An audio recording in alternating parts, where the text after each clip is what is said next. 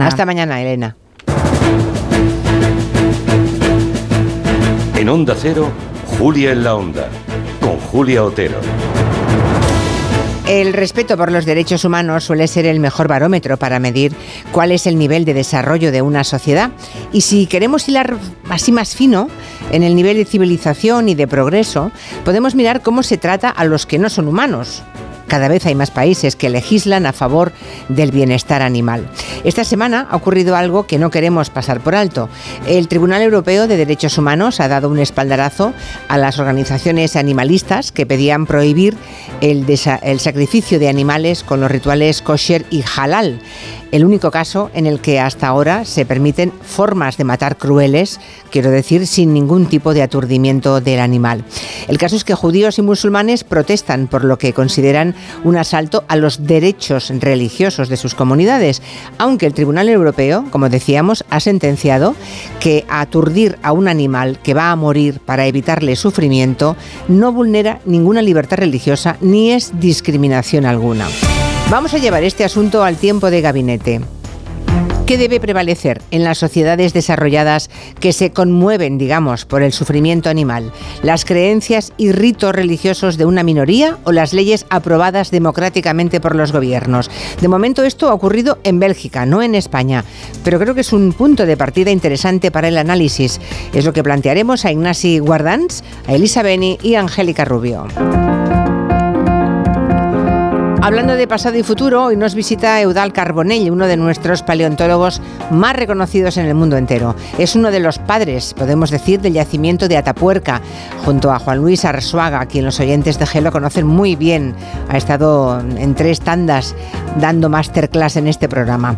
Eh, su labor ha convertido este pequeño pueblo de Burgos en uno de los más citados en las publicaciones científicas especializadas. Hoy, Eudal Carbonell, ahora que está a punto de jubilarse, al menos como cátedro, vendrá a contarnos la intrahistoria de este descubrimiento que lleva más de cuatro décadas, 40 años fascinándonos.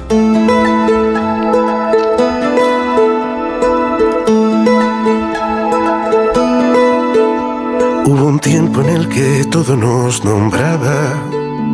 Yo soñaba con canciones inmortales. No son los restos humanos más antiguos de Europa, ¿no? Pero desde luego abarcan también décadas de carrera. Son los recuerdos de el gran Ismael Serrano, que está de gira con esta canción, que da título a un álbum en el que hay más canciones, claro, se llama La canción de nuestra vida. Mis sentidos era el tiempo del reinado del azar del amor urgente y definitivo. Seguimos aún colgados del Día de la Radio y arrastrando la resaca de San Valentín. Y Pablo González Batista viene con una celebración completamente distinta. Yo no sé este hombre dónde busca las cosas. El caso es que el 15 de diciembre es el Día Mundial del Hipopótamo. Y preferiría no usar mi arma secreta, el hipoaullido huracanado. ¡Ay!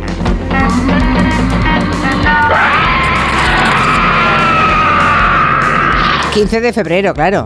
Dije diciembre, no sé por qué estoy tonta. El 15 de febrero.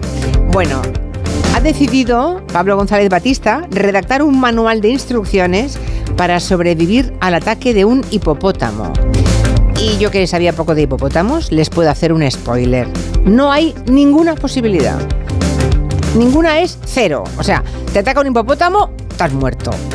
Ya se lo explicará a todos ustedes Pablo dentro de un ratito, a las 5. Antes tenemos más tela, diremos Guten Tag a David Martos porque está en Berlín con su territorio quinótico. Allí empieza la Berlinale y por eso está allí. Va a hablarnos de Priscila, se estrenó ayer, así que tenemos eh, probablemente algún oyente que ya la ha visto, esos que corren al estreno, la película de Sofía Coppola. Si alguien la vio y quiere hacer de crítico, que nos la comente ya, 638 442 081. Ahora abrimos la mesa de redacción. Aquí estamos todas ya. Marina Martínez Vicens. Presente. Eh, Guillem Zaragoza. Presente. Rusi de Gracia. Feliz Navidad. Eh, y próspero año nuevo. José Luis Gallego, medioambientalista de cabecera de este programa. ¿Cómo estás? Aquí estamos. Si quieren hacerle alguna pregunta, consulta sobre cuestiones ecológicas o de reciclaje, es el momento. Que luego a las 4, cuando ya te vas, empiezan a entrar 100... mm, Me los pasa Eulalia, sí. 30. Pues, pues Ya. no, no. O sea, guardamos. ahora, ahora, es el momento. Luego vienen los lloros. Eso es, luego no me lloren, ¿eh? 638 442 081 para lo que quieran. I seem to recognize your face. Haunting, familiar, yeah. I can't seem to place it. Cannot find. Hoy hace 32 años en la sala Revolver de Madrid, Pearl Jam actuó por primera vez en España. Eran cuatro pobres, fueron 400 personas, porque eran unos desconocidos entonces. Ahora son cientos de miles de fans en todo el mundo. Empieza el día 4 de mayo la gira en Canadá, Estados Unidos, Australia, Nueva Zelanda, Europa. Y en España van a hacer parada en el Mad Cool y también en el Palau Sant Jordi el 6 y 8 de julio.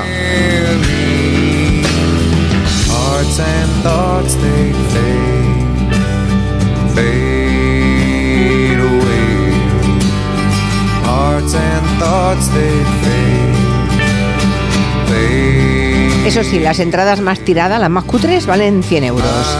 Y aquí Roger, que es un apretado, Muy mal, Beltrán, ha muy dicho, mal. ah, no, no, no, no, si son más de 60 yo no pago. No, nada, hombre, Es que no. es una barbaridad. No, 100 euros. 100 euros la más barata y luego súmale comisiones y cosas, pero es que además ellos en el año 94 tuvieron un litigio contra Ticketmaster porque consideraban abusivas las entradas, Claro. pero era cuando eran grunge.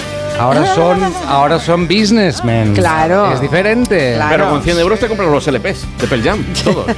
Yo estoy apuntado en una lista de estas kilométricas eh, online Ya. y me lo estoy pensando, ¿eh? porque es la, la mínima 100 euros, pero es lo que dice Roger. De 200 no van a bajar. Hombre, te bajas, eh, claro, te vas con una pareja, con tu pareja, Claro. y entre llegar hasta, hasta allí, no puedes llevar el coche, has de coger un taxi o coger transporte público, cenar y tal, te sale la broma en 300 euros, fijo. Sí, sí, sí, sí, sí. Claro. La chica tiene razón. Y luego, ¿cuánta gente cabe en ese, en ese escenario? Eh, No, de... ve- no, ve- 20.000, ¿no? 20.000 personas. 20.000 quiere personas, decir más que o la menos. caja que hacen es insólita. And thoughts. Yo me voy a casa de Gallego, nos ponemos unos discos de aquellos. Ahora que ya ha prescrito el delito, tengo que decir que yo me colaba. En el campo de San Andrés, cuando venía Police, Doctor Feelgood, Uh, ¿te colabas? cámara, me colaba, me colaba muy por debajo de la valla. hecho, muy bien hecho. Por debajo de la valla. Por debajo de la valla, Pero, además. poco. luego la volvíamos a poner. La volvíamos a poner los del no barrio, había- los del no- barrio. Pero Yo- no había gente que estaba pendiente de las vallas. Yo soy de un barrio aristócrata, como aquí el Deditos, y, lo- y- y nosotros hacíamos, sobrevivíamos. Ya, que ya, venía ya. Police, pues ahí que nos íbamos. Yo Ya, me ya, colado ya. en varios conciertos también. Era en el campo del Fabra y Coats, del, Bar- del Barça Athletic. Estoy rodeada de delincuentes, es una cosa tremenda. ¿eh? Adicción a la música tenía. Ya, ya, ya.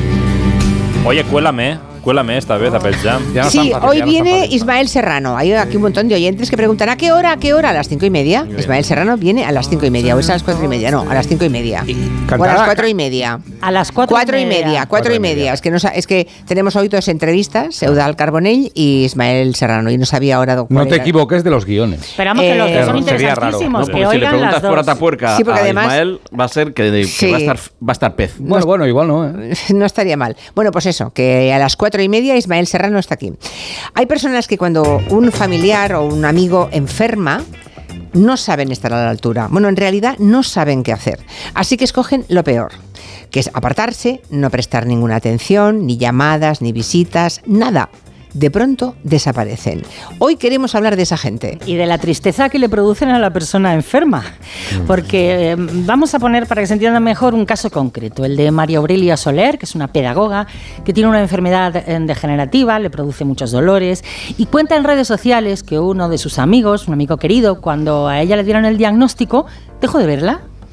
Y claro, es un testimonio mm, que nos ha parecido muy interesante y que incita a la reflexión, así que la hemos llamado. Yo le pregunté, ¿por qué hace tres años que no vienes a verme? Es que no puedo aceptar tu enfermedad, prefiero recordarte como eras antes. Digo, pues es- tienes un problema. Yo tengo una enfermedad, pero tú tienes un problema que es una limitación. Le dije que no quería continuar hablando con él porque me parecía que me añadía sufrimiento al que ya tengo y le dije que esperaba que le fuera muy bien su vida, pero que nuestros caminos tenían tenían que separarse. Yo tengo una enfermedad, pero tú tienes un problema, ¿no?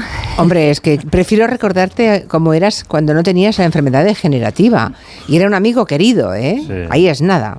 Ella lo contó en redes y nos dice que tuvo 180.000 visitas este testimonio en 24 horas. Es decir, que hay un montón de gente a la que le ha pasado eh, algo similar y muchos le contaban sus experiencias. Mientras tu vida es normal y puedes hacer lo que hace todo el mundo, los amigos funcionan. Pero en cuanto tu vida sufre un percance importante, me han hablado de divorcios, separaciones, arruinarse, problemas de salud y, y que la gente se aparta y, y algunos lo hacen en silencio, se apartan, se marchan sin decir adiós, pero otros te recriminan, te juzgan, incluso te acusan.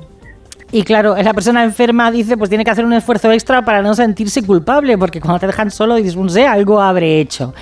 Hemos consultado para saber por qué se producen estas, estas reacciones a dos psicólogas y nos dicen que es un mecanismo de defensa, en cierta Claro, manera, ¿no? claro.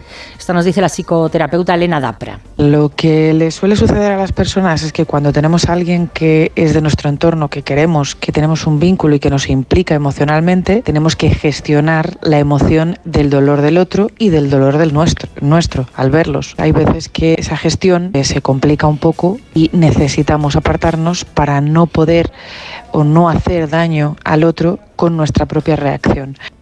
Parece, eh, lo primero que uno piensa es, pues qué egoísta, ¿no? En términos psicológicos no manejan ese término, eh, sino el de autoprotección. Aunque también influye, y mucho, que a lo largo de nuestra vida hayamos asumido o no el rol de cuidador, que muchas familias te lo adjudican o te lo adjudicas tú, y luego no te lo puedes sacudir.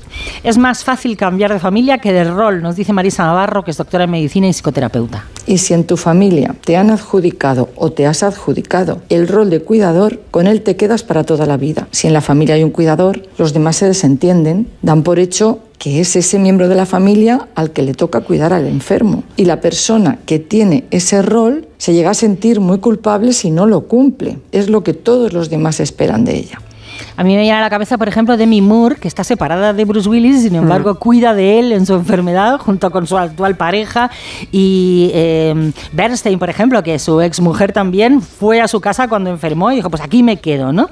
Bueno, ¿es culpable de algo la gente que se quita de en medio cuando tiene cerca eh, a alguien con una enfermedad? Pues no sé, en términos psicológicos no. A ver, que pero nos que, dejen, que dejan damnificados y que la persona entristece mucho, eso seguro. Bueno, que nos cuenten cosas. Si tenemos entre los oyentes a alguien que ha vivido una situación parecida, que ante una mm, enfermedad o ante una desgracia, digamos, ha perdido a aquel amigo y usted deduce que es que no sabía qué decirle y bueno, pues que se, se ha hecho invisible por alguna razón o al revés. Igual tenemos entre los oyentes alguno de, de- de esos eh, seres humanos que cuando un, alguien muy querido tiene un problema de salud mm, se borran del mapa porque no saben cómo comportarse. Sea una cosa u otra, si nos lo quieren contar estaremos escuchado, eh, encantados de escucharles. Iniciamos el tiempo de medio ambiente en compañía de Coembes, la organización que nos ayuda a cuidar del planeta con el reciclaje de los envases. Hoy nuestro tiempo dedicado al medio ambiente va de sonidos, de sonidos y de ruidos. Luego les contaremos lo de la polémica mascleta que el señor Martínez Almeida quiere hacer en Madrid. No se entiende, luego ya entraremos en ese asunto, que hay mucha gente mm, que se lleva las manos a la cabeza Sí. y con toda la razón del mundo. Pero antes quieres ponernos dos sonidos que últimamente suelen ir ligados en el campo. Así es, son estos.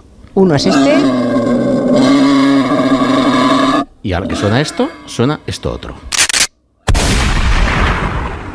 O No, sea, no, y el primer sonido se acaba, ¿de acuerdo? Vale. ¿Tenemos un problema con los jabalíes? Sí. ¿Este es un, esto, ¿Voy a hablar contra la caza? No. Lo que voy a decir es lo que ocurrió el pasado domingo en en un paraje que además conozco muy bien, porque está en uno, en uno de mis lugares en el mundo, que es el, el Parque Natural de las Gabarras, eh, Fitó, que es un paraje maravilloso, un domingo por la mañana. ¿Dónde está? ¿En qué zona? Está en, en, eh, Girona, es, eh, en, es en, en la Costa Brava, limita entre Calonge, Sí. eh, Palamós, Palafrugell. Vale, ahí hay un situados. macizo, un- un- un- un parque natural precioso, un encinar, en el que da gusto caminar y sobre todo ir en bicicleta. Y lo que se oyó fue otra secuencia, que es esta. Un timbre de bici y a- acto seguido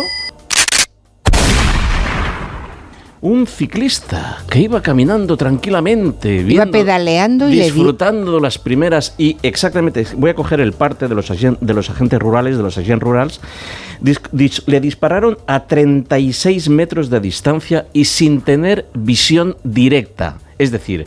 Este no es un programa contra la ca- este no es un espacio contra la caza. Este es un espacio en el que quiere poner en, en debate si es normal que se organice una batida para el jabalí un domingo por la mañana en un lugar como el paraje de Fitó, que sabes sí o sí que va a acudir un montón de gente, porque es un lugar maravilloso en que van familias, en que vamos senderistas, va gente a ver pájaros, va gente a coger espárragos, va gente a coger setas. En...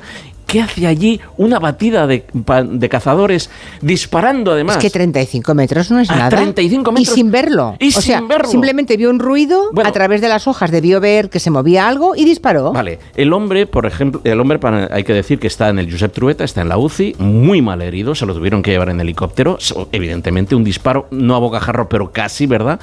Y la cosa está en el juez, con lo cual aquí no hay nada que decir. Yo simplemente digo, tenemos un problema con los jabalís, es cierto, hay que regular la población de, de jabalís y aquí hemos hablado muchos problemas, muchas veces de los problemas que generan, eh, por ejemplo, de seguridad vial, ¿no? Recordamos el alcalde de Monforte que fue eh, que tuvo un problema eh, con un jabalí, se cargó el coche oficial, es decir, que, hemos tenido casos y lo hemos denunciado, pero a tiros un domingo por la mañana, señores gestores del, del problema del jabalí en Cataluña, no se soluciona, no es la solución. Es que cómo se atreve sin verlo. O sea, Pero- eh, ese cazador disparó.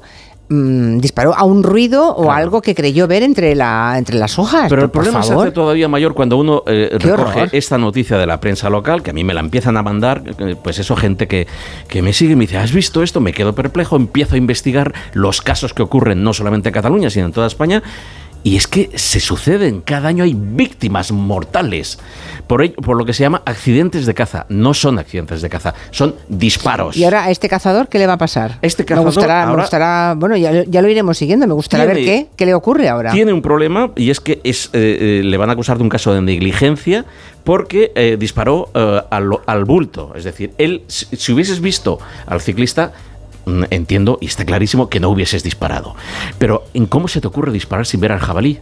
Y si es que podría haber sido tu propio perro, es que podría haber Claro. sido cualquier otra persona. Claro, un vas tú a niño. pasear con el perro y te, te mata el perro. Es Sí, decir, sí. a mí me ha pasado hace dos semanas con mi amigo Albert, íbamos caminando por la montaña, nos encontramos y, y- y dimos, porque no te crees que lo señalizan, dimos con una pequeña señal que ponía batuda sangla, batida de, de- de jabalís. Dimos media vuelta y nos fuimos. Cuando salíamos, subía una mujer haciendo footing que seguramente no habría atendido a la señal porque iba mirando ella, pues eso, donde ponía los pies, puesto que iba corriendo. Y yo la paré y le dije, no sigas porque hay una batida de jabalís. Si se llega a meter dentro de ese, de ese- de ese sendero y, y se mete entre la hojarasca porque las jaras no llegaban a la altura de la cabeza, Está claro. ya la tenemos liada otra vez. Es decir, hay que gestionar eh, eh, los problemas de, de sobre, eh, sobrepoblación de jabalí. Mm, Soy el primero que lo reconoce. Sí, hay que gestionarlo. Pero debemos de montar una gran mesa de jabalí en este país y ver cómo lo solucionamos. A tiros, no, porque mm, se van a producir accidentes mortales como ya se están produciendo. Muy interesante, a ver qué nos dicen los oyentes al respecto. Y si quieren hacer alguna consulta de reciclaje, ya saben que es el momento. Bueno, nos relajamos un poco, lo hacemos con música, y no con cualquier música, sino con la que dicen que es, atención, la canción perfecta para combatir la ansiedad. Pues sí, Julia, la han encontrado. Varios expertos han estudiado los efectos de la música sobre nuestro estado de ánimo y han encontrado la canción más desestresante del mundo. Es esta. No, perdón. Venga no es ya. esta. Ah. No, no. Bueno, ¿a ti te gusta? ¿Te relaja? Me esperaba el Binoni y me has puesto aquí. No, no, la más relajante es esta. Porque ha llegado mi momento. No, tampoco, tampoco, no, tampoco. No, no, no, no. Vale, no, va, no. eh, ahora sí, de verdad, es esta.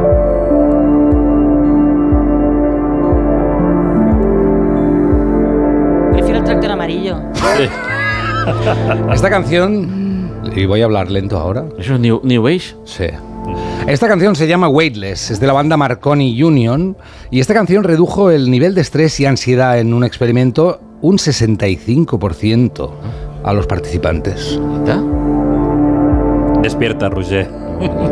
En un estudio que hizo el doctor Lewis Hodgson de MindLab International, en el estudio cogieron a personas. Primero les hicieron, les pusieron una cosa estresante, un, un rompecabezas de alta dificultad que tenían que responder muy rápido, ¿no? solucionar muy rápido.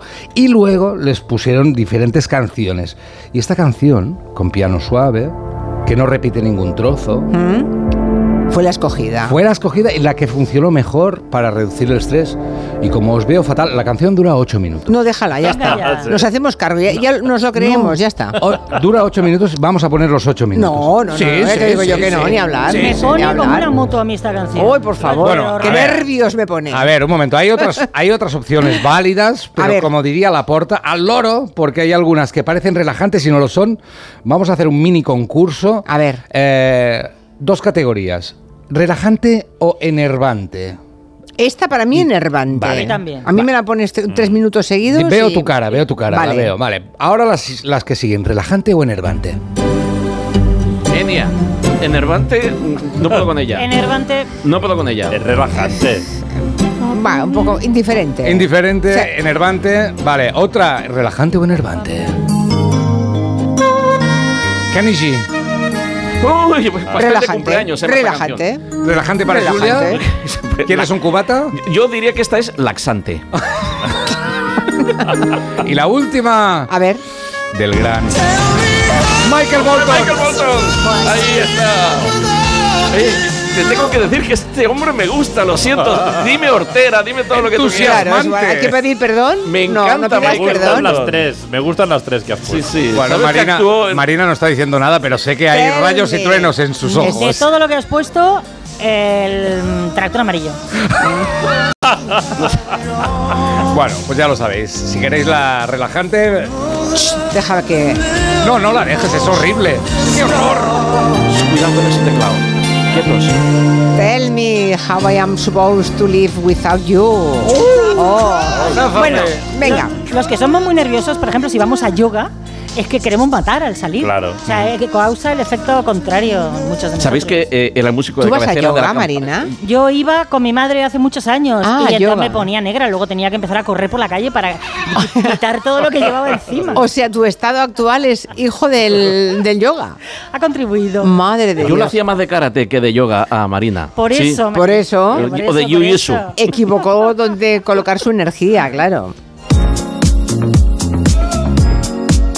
En Onda Cero, Julia en la con Julia Otero.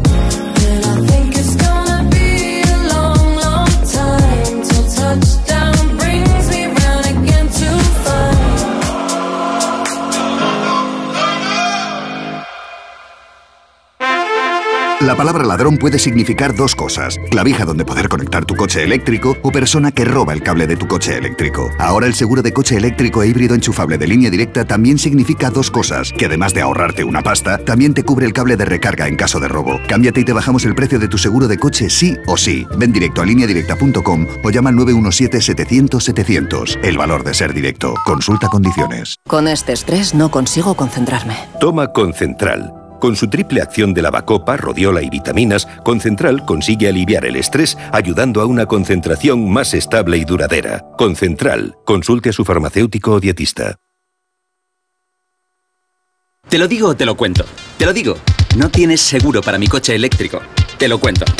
Yo me voy a la mutua. Vente a la mutua y además de las mejores coberturas, te bajamos el precio de tus seguros, sea cual sea. Llama al 91 555 5555. Te lo digo o te lo cuento. Vente a la mutua. Condiciones en mutua.es. Llega la nueva superproducción. ¡Begoña! Si me pongo así es por tu culpa. Porque me estás mintiendo, reconócelo. Hay otro hombre. Andrés de la Reina para servirle. Cuando le vi, debí imaginar que era mi cuñado. Sueños de libertad. Muy pronto estreno en Antena 3, la tele abierta. ¿Perdona? ¿Que ahora Movistar Prosegur Alarmas incluye una garantía antiocupación? Uf, ya verás cuando se entere mi perro. Ningún guardián puede competir con Movistar Prosegur Alarmas, la primera y única alarma con garantía antiocupación, que no solo disuade y protege, ahora también se compromete contra las ocupaciones. Contrátala en el 900-222-250 o en movistarproseguralarmas.es. Dijeron que los radares eran por tu seguridad.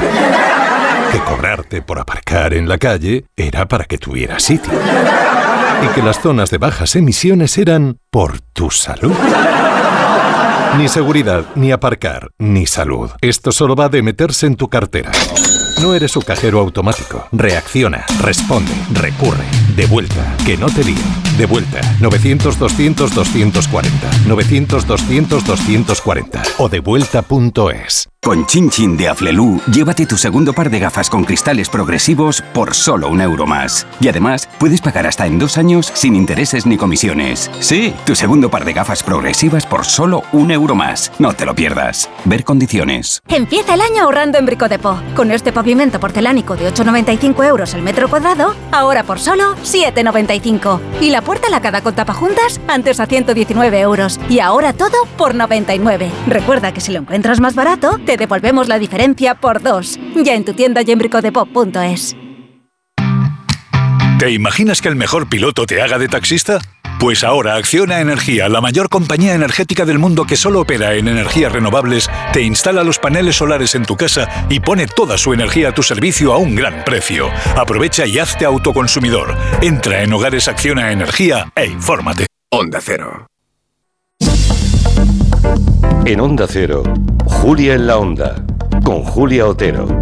Hace cinco años me diagnosticaron un linfoma de no Hodgkins que he superado y estuve acompañada y cuidada por mi marido, por mi hijo, por mi hermano, por mis cuñados, por mis sobrinos, pero hubo gente de mi familia que no se lo comuniqué al principio por, porque tenemos que encajar el golpe todos. eh, habíamos acabado de enterrar a mi madre y enfermé yo. Entonces, algunas personas de mi familia muy directa, tíos y primos, no se lo comuniqué en, en el tiempo que ellos creyeron que debería habérselo dicho. Y a fecha de hoy, después de cinco años, no nos hablamos porque cometí ese error después de estar enferma de no comunicarlo. Con todos mis respetos a los psicólogos que hablan de gestionar emociones de unos, del otro, del sufrimiento, bueno, yo lo que veo es mucho escaqueo cuando un ser querido se pone enfermo, cuando hay que pasar noches en el hospital, eh, porque cuando estamos bien, ay, a todo el mundo le gusta estar, no pasa nada. Pero cuando hace falta arrimar el hombro, eh, a la gente le cuesta más sacrificarse.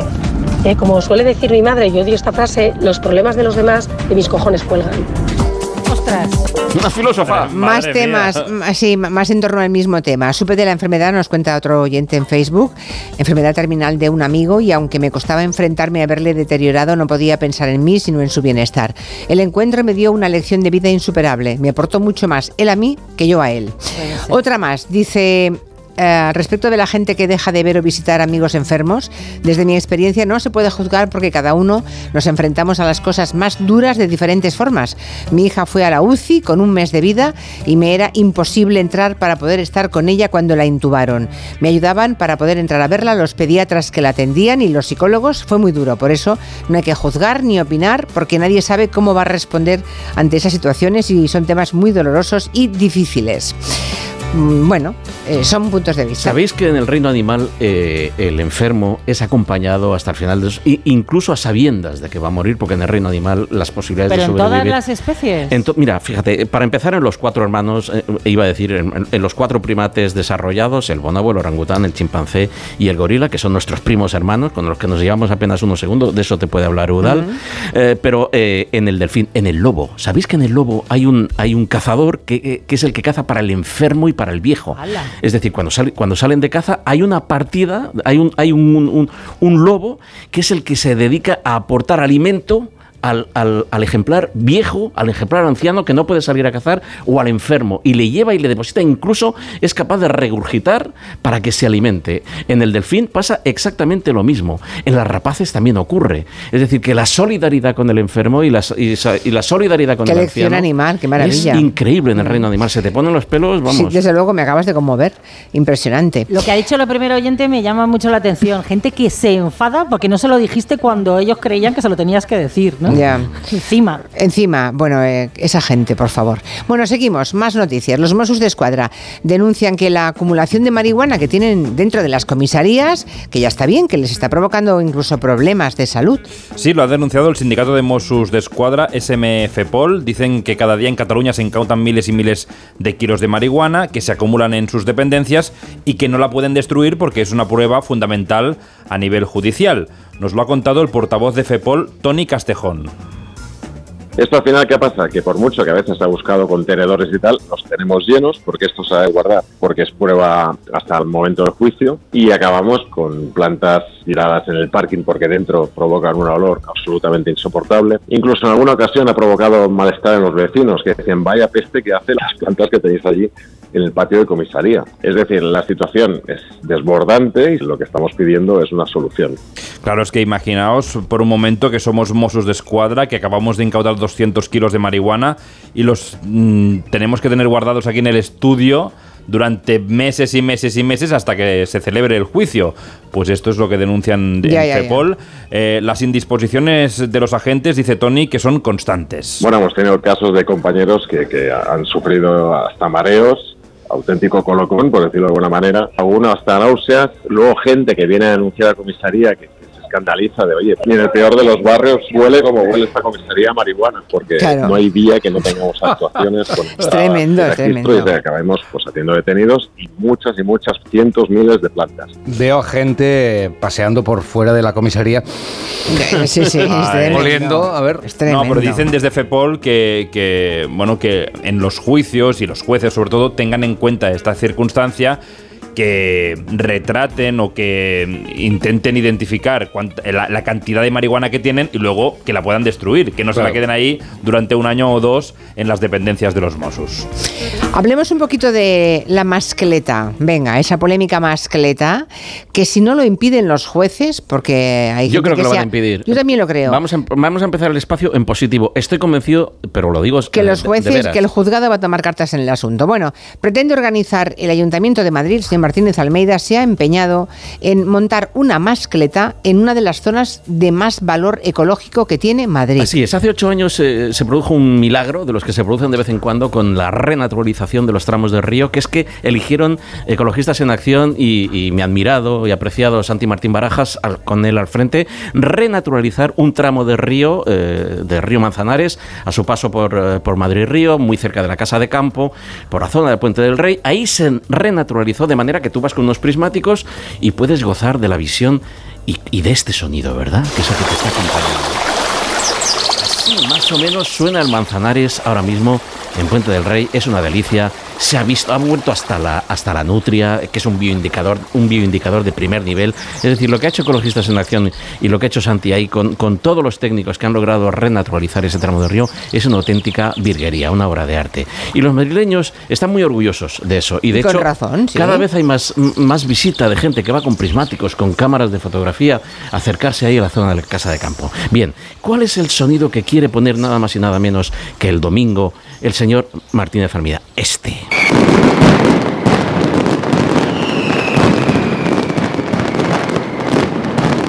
A ver, pongamos el normal, el sonido normal. Este. El que quiere Martínez Almeida.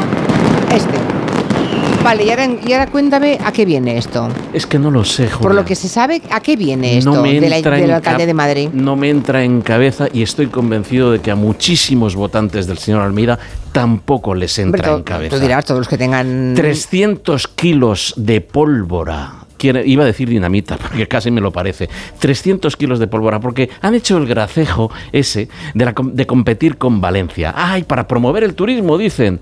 Ay, que nosotros más que O sea, vosotros quieren, menos. o sea, quieren inaugurar algo que sea una tradición A ver dentro de quién 20 la años. tiene más larga. La Ya. mecha, estoy hablando de la, de la, de la pólvora, ¿verdad? En cualquier caso, est- estamos en, una- en un momento del año en que. Y el señor Almeida lo tiene que saber. ¿De qué asesores está usted rodeado, señor Almeida? Porque dudo que haya sido una idea suya. Mm, No le conozco, pero es- le, le tengo por una persona cabal.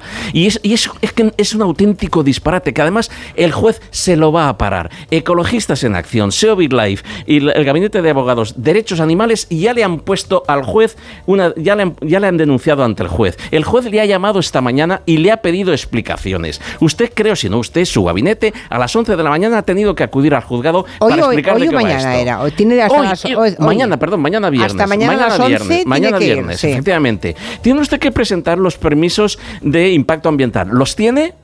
Lo desconocemos. Tiene usted que presentar los la autorización, incluso yo diría que de, de- de salud, porque esto es un atentado contra la salud. En cualquier caso, aunque los tuviera, aunque se hubiese hecho con ellos, ¿en qué cabeza cabe, señor Almeida? desmontar una maravilla, una obra de arte, como la que han hecho eh, eh, la gente que ha trabajado en la renaturalización del Manzanares, devolviéndole a la ciudad un rinconcito, un pedazo de naturaleza para recordarles que, la- que Madrid quiere- también es es, que además, naturaleza. perdón que me ría, pero quiere hacer justamente ahí la Ahí, en Puente del Rey. Ahí, Ahí, ahí la Es que, quiere mira, hacer. Es impresionante. Yo estoy convencido, hemos recibido muchísimas llamadas de oyentes mm, pidiéndonos que, que hiciésemos la denuncia. Esto no es una denuncia porque es que estoy convencido de que no se va a celebrar. Es una llamada eh, a la sensatez y al sentido común. Le ruego, señor Almeida, además no me duele en prenda rogar y pedir. eh, en nombre de la naturaleza soy capaz de lo que sea. Le ruego, por favor, que se replantee perpetrar ese acto contra la naturaleza y sobre todo contra el sentido común y respete lo que otros han- le han regalado, ¿verdad? A, a Madrid, que es Aquí dice un oyente que es el mismo que está arrasando los árboles, que no sé por qué esperamos. Bueno, que- bueno, bueno. Lo de los árboles ya nos hemos cansado de explicarlo, ¿verdad? El, ar- el instinto arboricida que tiene eh, el Ayuntamiento de Madrid no obedece a otra cosa que no sea odio. Ya, y ya me he cansado de, de Ya, ya. utilizar sinónimos. Bueno, pues nada, queda claro. Mañana ¿es este, está previsto para este fin de semana. El domingo, El domingo. a la una Bueno, esperemos eh, de la que tarde. esperemos que la justicia por- pueda actuar. ¿Sabes qué va a ser lo peor? Que la sentencia llegue después de que se celebre. Bueno, ah, eso sería terrible, sí. Esperemos que no ocurra eso, esperemos que no. A ver qué más nos cuentan. Eh, Marina, a mí me pasa lo que a ti con el yoga. Dos veces lo he intentado. La primera eh, eran las posturas tan difíciles que me dejaban un dolor horrible. Pero la segunda me relajaba, la segunda con diferencia de años, me relajaba, pero me dejaba a la salida un dolor de cabeza que me duraba toda la noche y al día siguiente. Totalmente Con de lo cual acuerdo. ya he desistido. Lo dejé también, lógicamente. A mí me ha pasado. Pues yo tuve una temporada que tuve que ir a una fisio para que me diera unos masajes y me ponía de fondo una musiquita con agüita, pajaritos. Mira, yo eh, no me podía relajar en el masaje porque me estaba meando. Era horrible. Pero yo os propongo como una canción relajante, aparte de que es preciosa, Noches de Blanco Satén. Quería que iba a salir con How Deep Is Your Love. Bueno. Never reaching the end. Letters I've written. Es curioso que os hayáis juntado tanta gente en, en contra del yoga, ¿no? Bueno, a mí no Yo me- es que no lo sé si estoy en contra o a favor porque nunca Yo lo he tuve una experiencia muy dura, Julia, durante ¿Tú el también? confinamiento. Hice a través del ordenador, ¿sabes? Que, que teníamos a una Sí. profesora y... Y tampoco te funcionó. Esto os va a sonar que es un chiste y que a mí me tuvieron que desatar. Mi mujer me tuvo que desatar de mí mismo. Desanudar. Ya. ¿Cómo? Sí. Me hice a mí mismo una llave de, de judo, estas imposibles. Ay, no podía ser. Pero el ataque de risa que le dio a la profesora y a los participantes Ya, fue ya. memorable. A mí me pasa no con el yoga, pero lo de las posturas, la respiración, el esfuerzo, que es muy cansado con el follar. Ay, Lo he dejado. A ver, a Menos- mí en el yoga las posturas no me molestan, pero toda esa parte de concentración, meditación, piensa en ti mismo, busca tu centro. Oiga, no. Que sepas que la naturaleza, eso que has dicho, está todo inventado. Para empezar, en el aire, los vencejos. A ver si eres capaz. En el aire, los vencejos. Dice aquí un oyente que de joven llegó a ir a alguna cacería de ojeador y vi como cazadores disparaban perdigones fríos a amigos de los más jóvenes que yo que iban como de secretarios. Madre Dice, esa España que representan es la rancia y ojalá desaparezca. Hombre, ese tipo de personal. Exact- Así es. Estos son los santos inocentes. ¿eh? No, es que, O sea, es, es que los terrible. escopeteros le hacen mucho daño a los cazadores. Sí, muchísimo. No importa el número de campañas que se ha- hagan todos los años advirtiendo eso de que los antibióticos no lo curan todo, que hay momentos en que no se deben tomar, pero hay determinadas personas que lo siguen pidiendo. Vamos, sí, se empeñan. Vamos a intentar una vez más hacer de servicio público para esas personas de mente obtusa. Totalmente. A ver, los que más lo sufren después del sistema inmune, que es el que más, si te tomas un antibiótico cuando no viene a cuento, son los farmacéuticos. Porque claro, el que va pidiendo antibióticos y no se los dan porque no lleva recetas en cara con ellos. Hay una madre que colgaba un vídeo mostrando su indignación porque no le daban ese antibiótico que según ella su hijo necesitaba porque tenía fiebre, tos, mocos y gastroenteritis. Lógicamente el farmacéutico le decía la receta. Y yo le digo, no, no tengo receta. Precisamente vengo del hospital porque mi hijo está grave, grave y no me quisieron dar receta. Me dijeron que la fiebre la bajara con paracetamol. La tos la controlara dándole mucha agua, mucho líquido y haciéndole lavados nasales. Ah, y la gastroenteritis con dieta blanda Lo dice como algo. No, lo dice perfecto, o sea, es exactamente paso a paso lo que tiene que hacer. Y ella, que sabe más que el médico, claro, que sabe más que la gente del hospital, dice, pero que se han pensado. Pero, ¿Eh? pero, meterle qué indignante esto que me están diciendo. Bueno, hay un farmacéutico muy activo en redes, Guillermo Martín, que firma Farmacia Enfurecida, que dice que les pasa todos los días en las farmacias españolas, que la gente cree que se puede autodiagnosticar Claro. y que si van con el dinero, pues lo pueden comprar todo. Y hay una creencia muy generalizada en la población que es que si se paga un medicamento entero, pues ya no hace falta receta. Y los farmacéuticos siempre decimos los mismos. Si tú te compras un coche, aunque te lo compres con tu dinero, necesitas un carné obligatoriamente para conducirlo.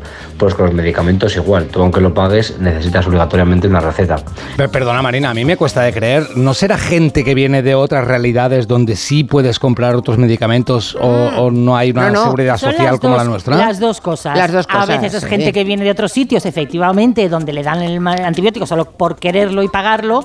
Y otras veces gente que se empeña en que su hijo no mejora, no mejora con ese paracetamol que le dicen, Ya. etcétera, y tiene que darle un antibiótico sí o sí. Qué fuerte. Cosa que cuando es vírico no tiene ninguna incidencia. O sea, Nada, no, nada, no no sirve para nada. ¿Y sabéis el impacto derivado? Ya sé, ya sé que me da- en en el medio ambiente, esto el, el- el doctor Damià Barceló del, del Instituto del CSIC, de la delegación del CSIC aquí en Cataluña, hizo un estudio sobre las aguas fecales que llegan a los ríos, la cantidad de antibióticos y la cantidad de anfibios que tenemos yonkis. ¿Qué dices? Sí, sí, sí, sí, Mm. porque están absolutamente eh, saturadas las aguas que vertimos a los ríos y que no han pasado por depuradora de todo tipo de antibióticos. ¿eh? Y, y- Mira, dice aquí una Bueno, doctora. no se constipan, ¿no? Mejor la, doc- para ellos. la doctora Mufa Granero nos cuenta que mm, ella como médico dice, dile tú a un paciente que no a un antibiótico. Dice, Mm. te pueden poner hasta una reclamación. Muy curioso. Ah, dice, Pero eso en una fiebre, antibiótico. Esa es la idea más común. Todo tipo de personas, ¿eh? Mm. Sí, sí, sí. La gente cuando tiene fiebre quiere antibiótico. Y el Pues cuerpo no. se acostumbra. Si es vírico, no. Aquello se hace más resistente, etcétera, Y etcétera. cuando hay una bacteria de verdad, pues a ver, la matas a cañonazos. No, claro, es que además la fiebre es la reacción antibiótica del propio organismo, es decir, la, la- la fiebre cura,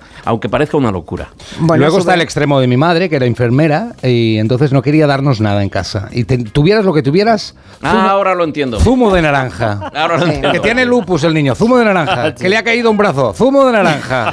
Oye, pues has llegado adulto, la Pues madre mira, mía. no, mal no está. Tengo Es vitamina C para vender. Te digo por experiencia que en casa del herrero cuchillo de palo. Ya te lo digo. Donde hay médico, mm, bueno, tienes que trapichear Tira, con los tira. compañeros de trabajo Tira, para que te suelten un ibuprofeno porque no te dan nada. Total, total. O sea, te tienen a pelo. Es tremendo. A ver qué más nos cuentan. Buenas tardes, me gustaría preguntarle dónde puedo mm, reciclar unos cartuchos que están sin usar pero están estropeados. Muchas gracias. Quería saber si hay en el punto limpio algún sitio específico para deshacerte de las cintas VHS. Sí. Tengo varias y me gustaría quitármelas del medio. Las- Bueno, muy interesante. Lo de Muy cartuchos de tinta, quien más, quien no ha menos dicho de en tinta. Me ha inquietado eso, que no ha dicho de tinta. ¿Ha dicho de tinta? No, ha dicho cartucho, pero ¿de qué va a ser sino de- Bueno, de, de cartuchos de, caza. De caza. Ah, No lo creo. ah, a ver, que lo volvemos a escuchar. Ha No, dicho no. cartuchos solo, ¿eh? ¿Ha dicho solo cartuchos? Sí, sí, sí, Hombre, ha dicho Me que está gustaría preguntarle dónde puedo mm, reciclar unos cartuchos que están sin usar. Bien, en cualquier cartuchos caso, sin vamos, usar. a, vamos Sí, a ver que son de tinta. Puede que sean. Bueno, Sí. Veamos Vamos a- las dos opciones. Vamos a ver. Si sean son- de tinta o sean de pólvora. Si son de tinta, vamos a hacer el primer euro, querida amiga. Nos vamos a ir a cualquier tienda, de, en cualquier gran ciudad, va a encontrar usted un- una tienda de, rep- de repuestos de informática y va a llegar con su bolsa de cartuchos y se los va a vender y le van a dar entre uno o dos euros por cartucho. Bien. ¿Ah, sí? por si supuesto. está lleno, si está sin Tanto si está lleno como si está vacío. Ah. Te los compran. Los cartuchos hoy en día Es igual, se si es, y es se igual, rellenan. es igual si es tuyo o robado, no pasa nada. No, no, no, te estoy Haz el viendo. favor. No, por saberlo. Rusia de gracia. Pero, señorita, haga el favor de, gra- de Es desgracia. tremendo este hombre. No, no, pero eh, en cualquier caso, eh, esto, esto va de veras. La reutilización, en el caso de los cartuchos de tinta, es que además tiene premio, le van a dar una pasta.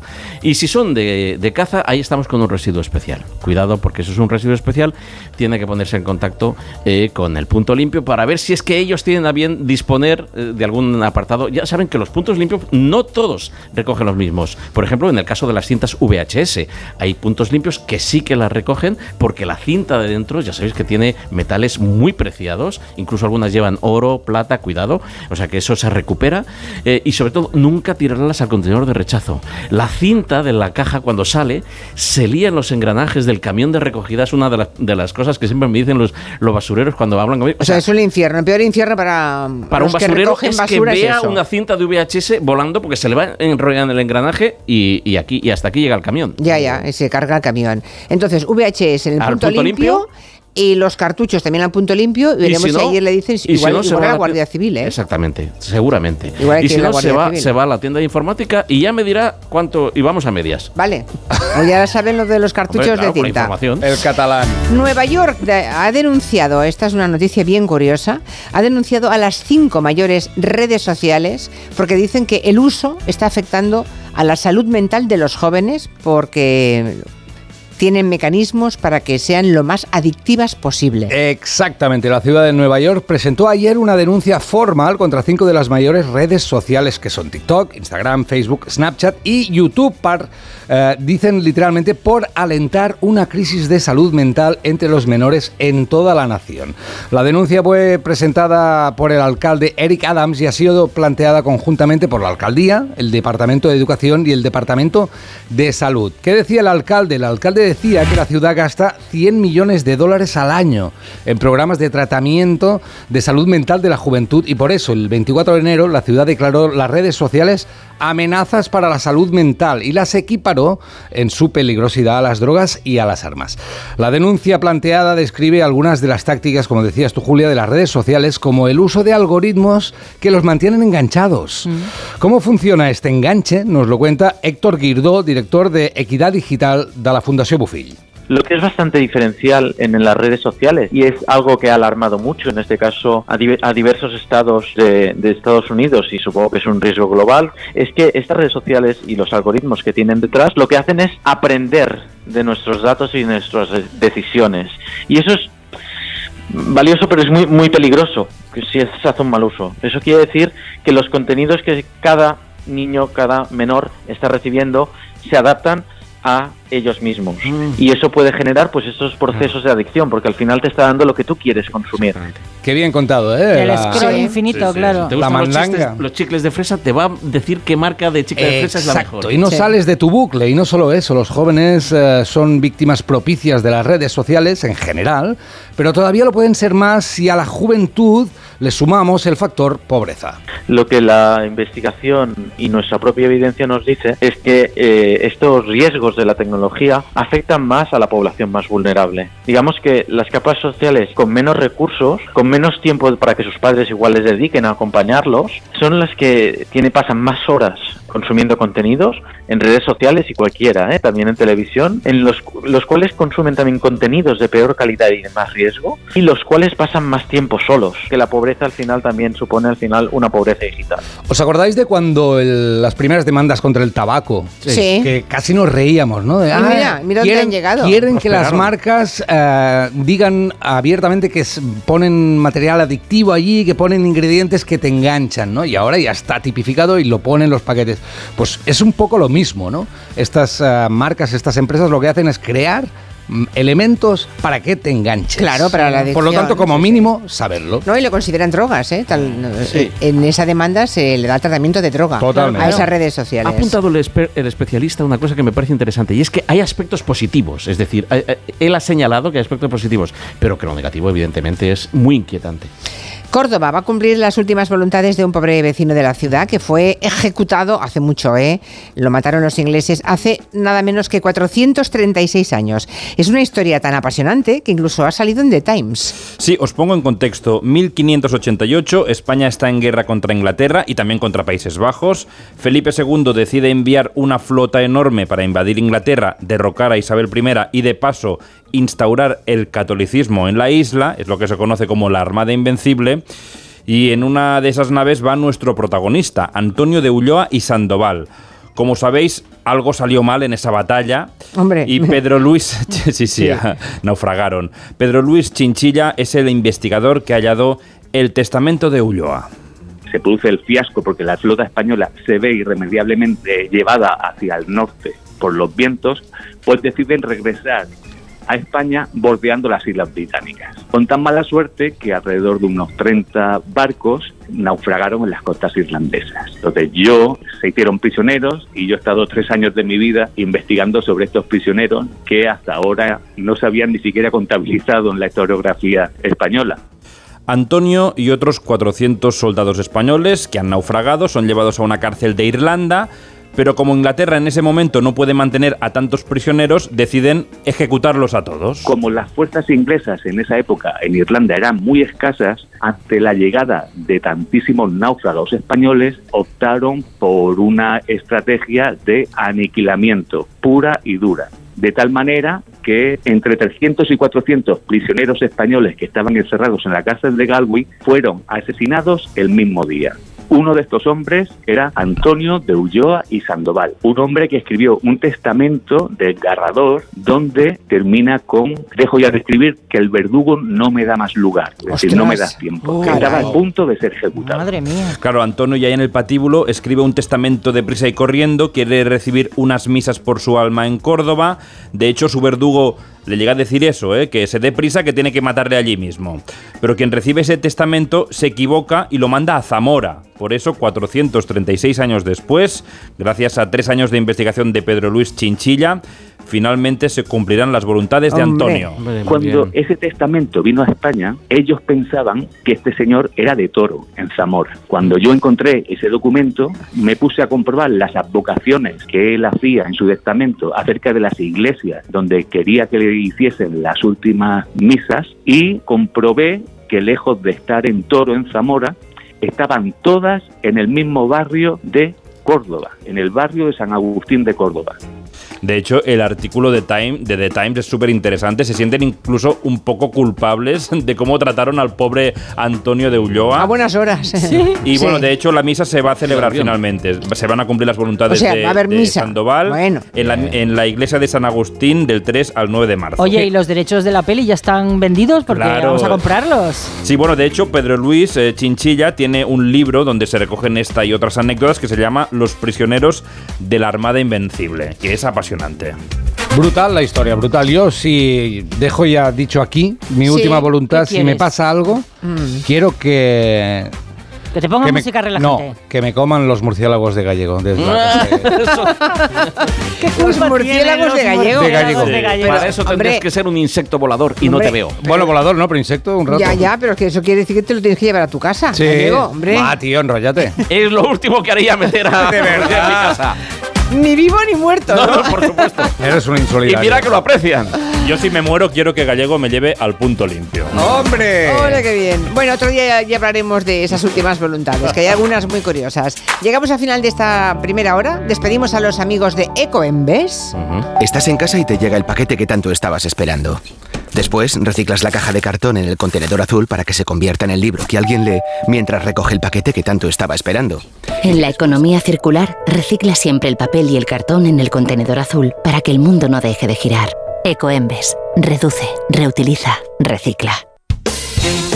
Lo próximo será el cine con David Martos. Eh, tremendo esto de que el PP finalmente haya cedido a la exigencia de Vox y se haya derogado juntos en Aragón la ley de memoria histórica. Recordemos, España, el segundo país con más fosas eh, después de Indonesia. ¿eh? Y Aragón, de todas las comunidades que hay en España, es donde hay más personas eh, desaparecidas. ¿eh? Desde, bueno, pues PP y Vox derogan la ley de memoria histórica. Tremendo. Permítame que aproveche el último segundo para mm, reclamarle de nuevo al señor Almeida Vale. que tenga bien no esperar al juez.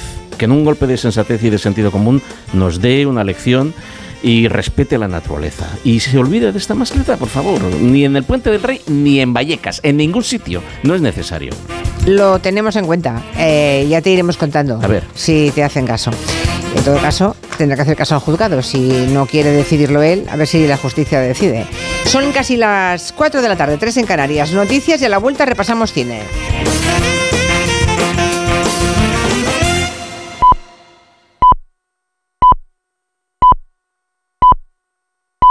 Son las 4 de la tarde, las 4 en Canarias.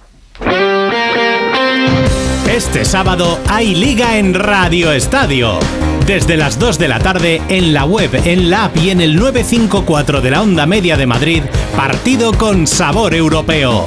Atlético de Madrid, Las Palmas. Los rojiblancos pensando en la Liga de Campeones. Los canarios a dos puntos de una plaza en Europa. Y desde las 3 y media en todas las emisoras de Onda Cero, dos equipos obligados a ganar. Celta-Barcelona. Un enfrentamiento clásico. Valencia-Sevilla. Y otro clave para la permanencia. Osasuna-Cádiz. Con las paradas habituales en los estadios de Segunda División y desde Málaga, las semifinales de la Copa del Rey de Baloncesto. Este sábado vive todo el deporte en Radio Estadio, con Edu García. Te mereces esta radio. Onda Cero, tu radio. Hay dos tipos de motoristas. Los moteros, que llegan en 5 minutos, y los mutueros, que hacen lo mismo, pero por menos dinero.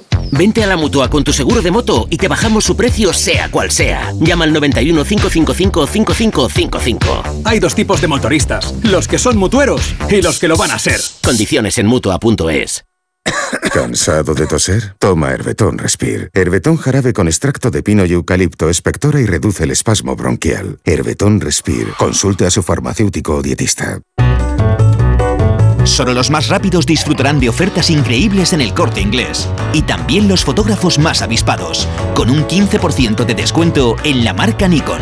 Así son las ofertas límite, del 15 al 18 de febrero en tienda web y app del corte inglés. ¿Cansado? Revital. Tomando Revital por las mañanas recuperas tu energía, porque Revital contiene ginseng para cargarte las pilas y vitamina C para reducir el cansancio. Revital, de Pharma OTC. Salimos a correr cada día con la misma ilusión y nos imaginamos ese mañana, los nervios, ese nudo en el estómago. Y probamos, nos equivocamos, pero siempre soñando con superarnos. Juntos haremos realidad todo aquello que seamos capaces de imaginar. Imaginémonos cruzando la meta del Movistar Madrid Medio Maratón el 7 de abril. Inscríbete ya en mediomaratonmadrid.es y si eres de distancias más cortas, corre los 5 kilómetros solidarios de la carrera Pro Futuro para ayudar a reducir la brecha educativa en las escuelas más vulnerables del mundo. Telefónica, 100 años conectando la vida de las personas. Su alarma de Securitas Direct ha sido desconectada. Anda, si te has puesto alarma. ¿Qué tal? La verdad que muy contenta. Como me paso casi todo el día fuera de casa trabajando, así me quedo mucho más tranquila. Si llego a saber antes lo que cuesta, me lo hubiera puesto antes. Protege tu hogar frente a robos y ocupaciones con la alarma de Securitas Direct. Llama ahora al 900-272-272. 29. Tus nuevas gafas graduadas de Sol Optical. Estrena gafas por solo 29 euros. Infórmate en soloptical.com. ¿Cansado? Revital. Tomando Revital por las mañanas recuperas tu energía, porque Revital contiene ginseng para cargarte las pilas y vitamina C para reducir el cansancio. Revital, de Pharma OTC. ¿Perdona? ¿Que ahora Movistar Prosegur Alarmas incluye una garantía antiocupación? Uf, ya verás cuando se entere mi perro. Ningún guardián puede competir con Movistar Prosegur Alarmas, la primera y única alarma con garantía antiocupación, que no solo disuade y protege, ahora también se compromete contra las ocupaciones. Contrátala en el 900-222-250 o en movistarproseguralarmas.es. Cuando Elena abrió su paquete de Amazon, sintió mariposas en el estómago. Tecnología de cocción rápida y modo grill. Y con esa air fryer, Elena consiguió cumplir sus sueños culinarios por un precio de rechupete. Cinco estrellas de Elena. Productos estrella a precios estrella. Empieza a buscar en Amazon hoy mismo.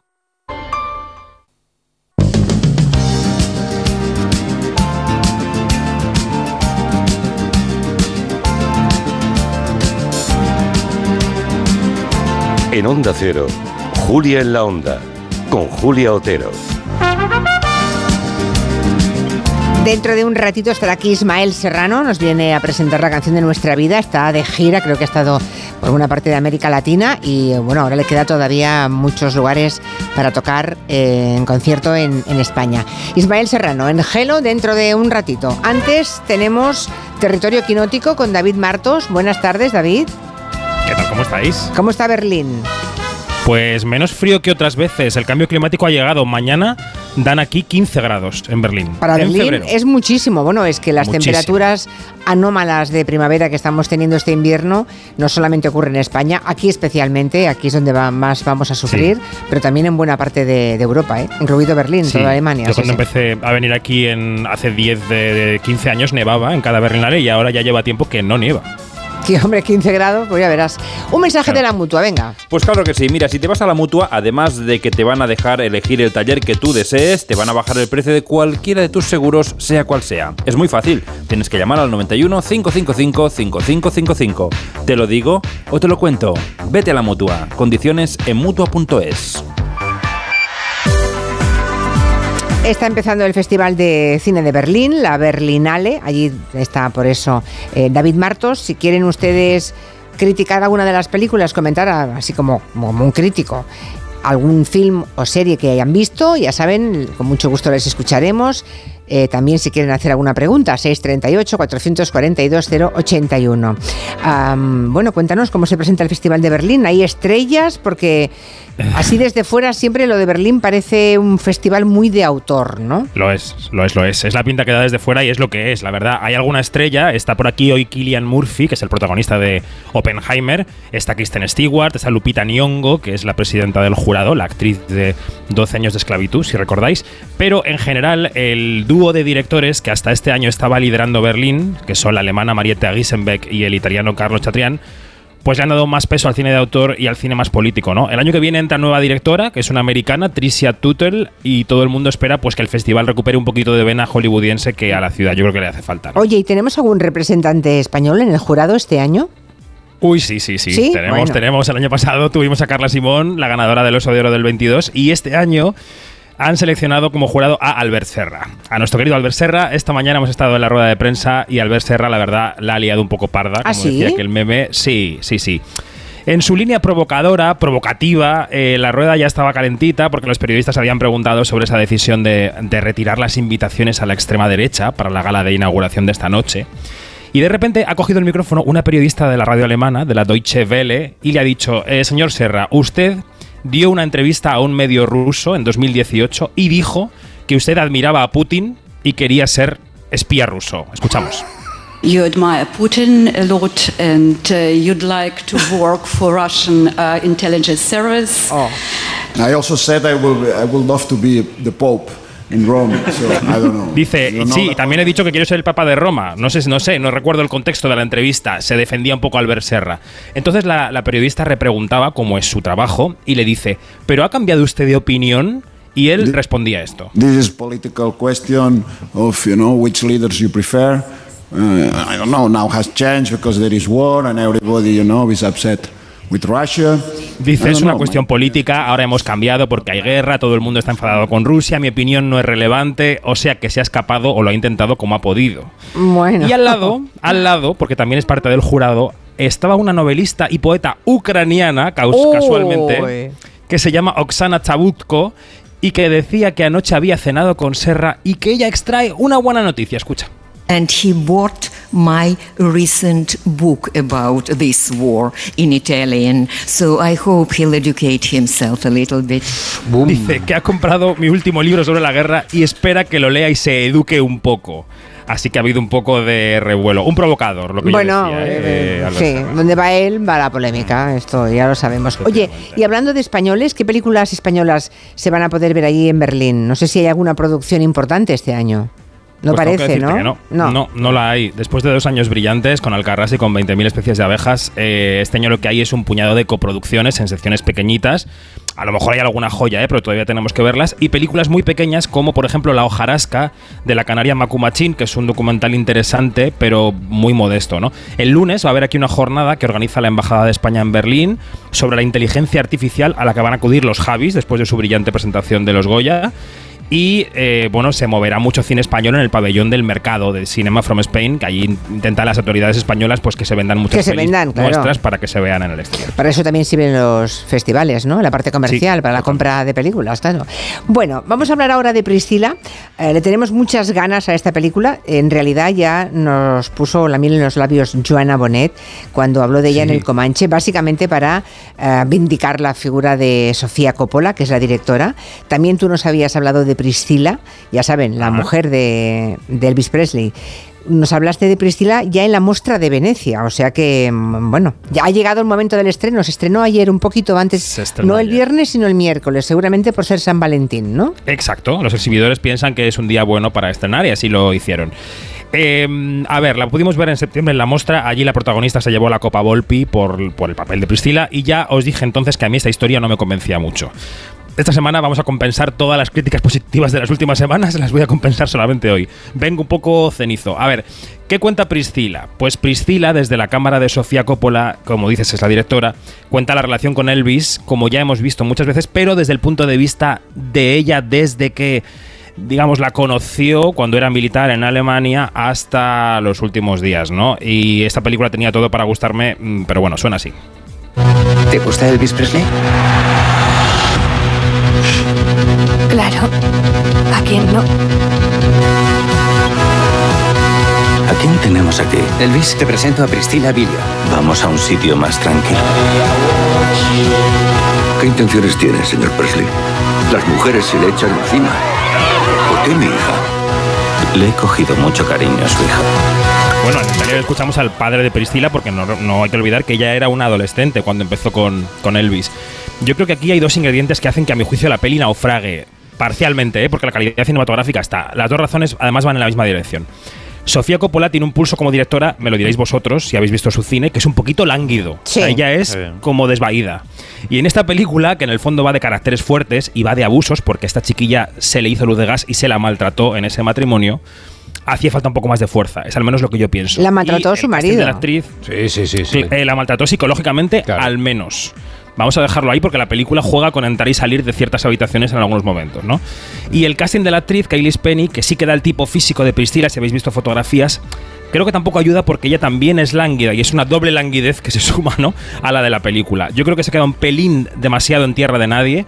Tampoco veo al guapo de Jacob Elordi como Elvis. No me acaba de convencer el casting. Yo creo que lo que tienen que hacer los espectadores es ir a verla y juzgar ellos mismos, o si ya la han visto, que nos dejen una nota de voz, ¿no? Mm, sí, por favor, eh, lo decía al principio. ¿Alguien ha ido a ver Priscila ya y nos quiere contar qué le pareció? Dicen que sí, hay alguna, alguna llamada. Mira, vamos a escucharlo ahora. Vi Priscila hace unas semanas y es un truño considerable. Lenta, oscura, no sé si le salían muy caros los focos, aburrida, total que me fui a los 50 minutos.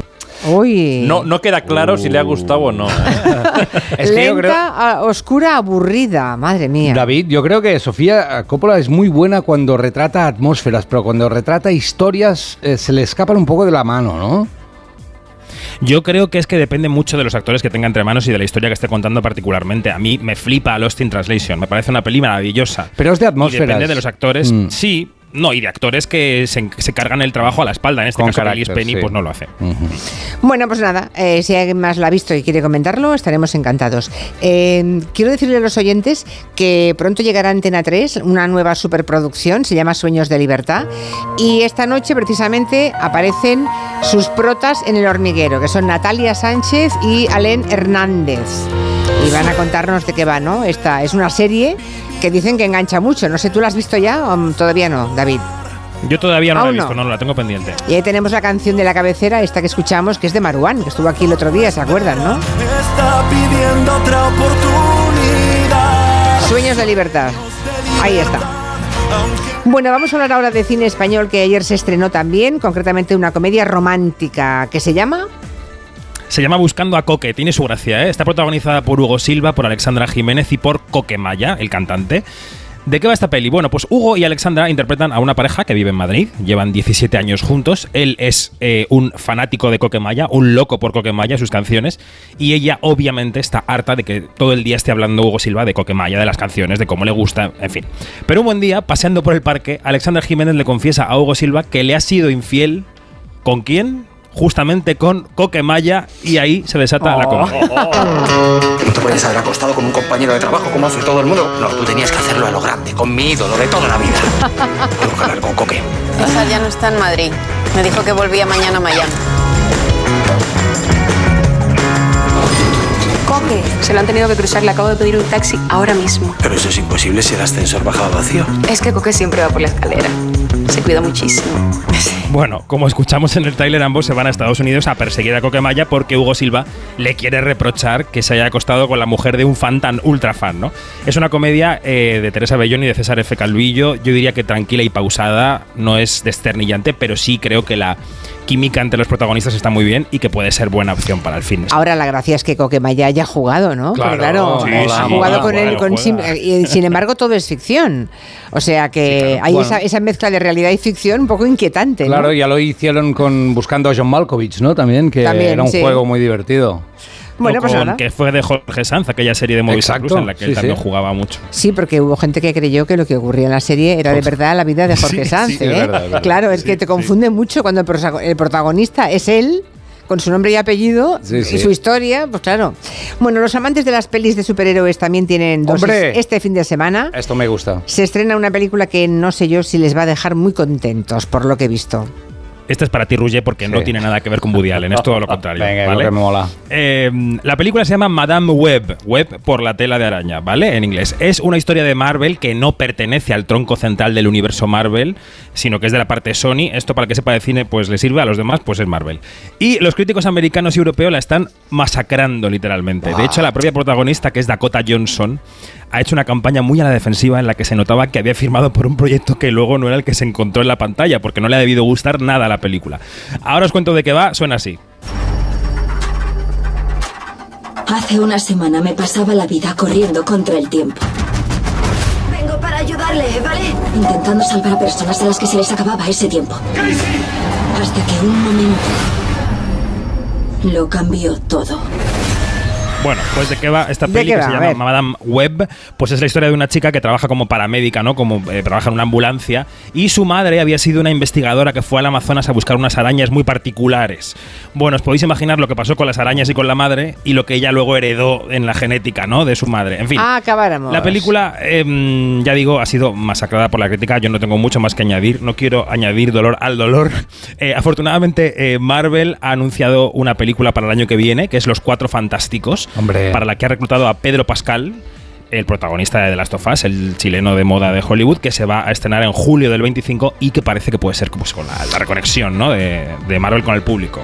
Muy bien, aquí hay un oyente, Jorge, que dice que la zona de interés, aquella peli que compite para los Oscars, ¿no? También, es muy buena. Dice que hay que verla en, el, en los cines porque es la forma de escuchar muy bien esos sonidos inquietantes que hay de fondo. ¿eh? Yo paso, yo no Justo puedo detrás verla, de no verla, no verla. Bueno, yo tengo el otro día me pasó una cosa buenísima que fue que yo estaba en un cine, íbamos a hacer lo que os conté del Quinótico 400 y en la sesión anterior era la zona de interés y se abrió la puerta de la sesión anterior, salía el público y se oía la banda sonora que salía por la puerta, ¿no? Me revolvió el estómago solamente volver a oír esa banda sonora. Sí, sí. peli ¿Ah, sí? es súper inquietante. Traumático. Sí, sí, sí. Bueno, pues aún más ganas de verlas. ¿Alguna otra opción? Para, espera, un mensaje más. antes. El otro día vi Maestro en Netflix, Uy. que está nominada a los Oscars y yo la verdad, bueno, a mí a mí no, a mí la película me dejó bastante indiferente, es lenta, em, a mí me pareció bastante aburrida.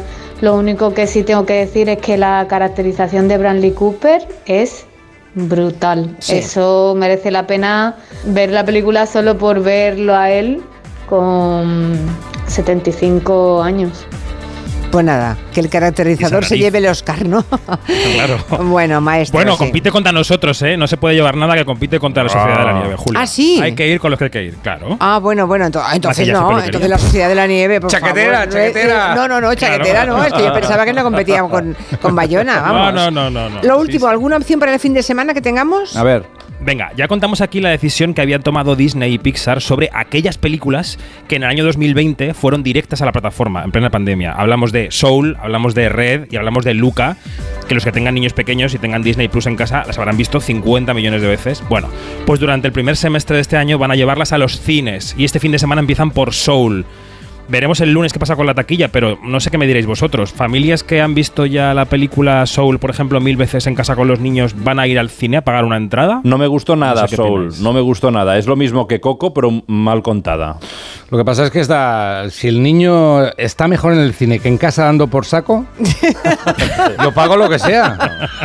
¿No? Que llevas allí unas gafas de esas de Apple. Ah, bueno, exacto, y te distraes. ¿no? Venga, hombre. Dice por aquí Margo que ha visto Pobres sí. Criaturas, que le gustó muchísimo, aunque ella quitaría las escenas de higadillos y de bisturíes, pero que se reafirman que le encanta Emma Stone, que, es, la Oh, que es la protagonista de, buena que es. de Pobres Está muy bien, está sí, lanzada a ganar el Oscar en Mastón. seguramente por la va a ganar, sí, ¿eh? sí, sí. Bueno, ¿qué, qué tenemos en plataformas? Pues vamos a decir que a Netflix le ha llegado ya la segunda temporada de la serie Machos Alfa. Ah, Eh. ¿visteis, visteis la primera? Es Sí. un catálogo de estereotipos masculinos que intentan Sí. construir esa masculinidad tóxica en un siglo Mm. XXI que está marcado evidentemente por el feminismo, aunque a alguna estrella del deporte no le guste mucho. ¿Está Rubiales? Esto está ocurriendo. No, no está Rubiales de Sí, momento. ¿qué, qué le pasa a Rafa Nadal? ¿Qué le pasa a Rafa Bueno, Nadal? he visto trozos porque yo Ah. ayer no, no, no pude verlo en directo, el objetivo, la Hablas de la entrevista de, Ana, entrevista con Pas- Ana Pastor, de Ana Pastor. Sí. Si te refieres a eso, ¿no? Supongo, David. Sí, Claro. yo creo que no le pasa nada. Lo que pasa es que le hemos puesto un micro delante y ya. Bueno, claro, pues, pues, pues no, Igual ya era así. no, eh, no, seguro, pero Mm, entonces se le hace un flaco claro. favor a la figura de Rafa Nadal, porque entre lo de Arabia Saudí y, y lo que dice la entrevista, yo no esperaba de Rafa Nadal, Nadal que dijera, mm, tengo hermana y madre. Sí, Para decir que es feminista, no, hombre, Claro, eso no. amigo gay seguramente. Sí. No, Claro, sí, algún No soy racista, tengo un amigo negro. No sé, pero sinceramente no le, no le juega a favor, ¿eh? No, no, no le juega a favor que diga según qué cosas. Bueno, en fin, que Machos Alfa en Netflix, que es una serie está para bien, para planchar. pasar un rato es para bien. planchar. Una- pero, ¿qué? esta categoría no la sabía. Ah, no. Serie Ah, para sí, planchar. Claro, es esas series que no hace falta que te fijes mucho, que Uh. vas planchando la raya de los pantalones, Qué bueno. las camisas, Perdona, bueno, Julia, ¿qué es el planchar? canesú, ¿Qué es planchar? La- el canesú de la camisa. Perdona, pero no aquí mires mi camisa mientras hablas. te estoy mirando, tú planchas, ¿no? Sí, cada, cada seis minutos más o menos. No, sí, sí que plancho. Sí que planchas, se nota todo. No te he visto ninguna camisa arrugada. ¡Oh! Vienes bien planchado. ¿Quién Gracias. plancha en tu casa? No lo sé. Gracias, mamá. Vale. Oh, lo plancho yo, hombre. Bueno, eh, David, que vaya muy bien la Berlinale y nos hablamos la semana que viene, a no ser que haya algo importante antes que nos tengas que contar. Venga, perfecto. Un beso, gracias. Un beso. Adiós. Enseguida estamos con Ismael Serrano y la canción de nuestra vida.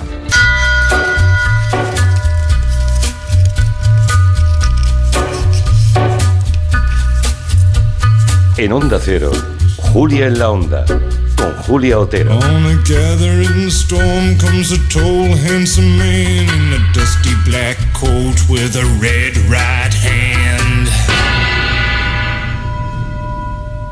El 25 de mayo de 2006 se celebró por primera vez en la historia el Día Mundial del Orgullo Friki. Vamos a ver, si hasta el Orgullo Friki tiene su día, tú también te mereces el tuyo, ¿no?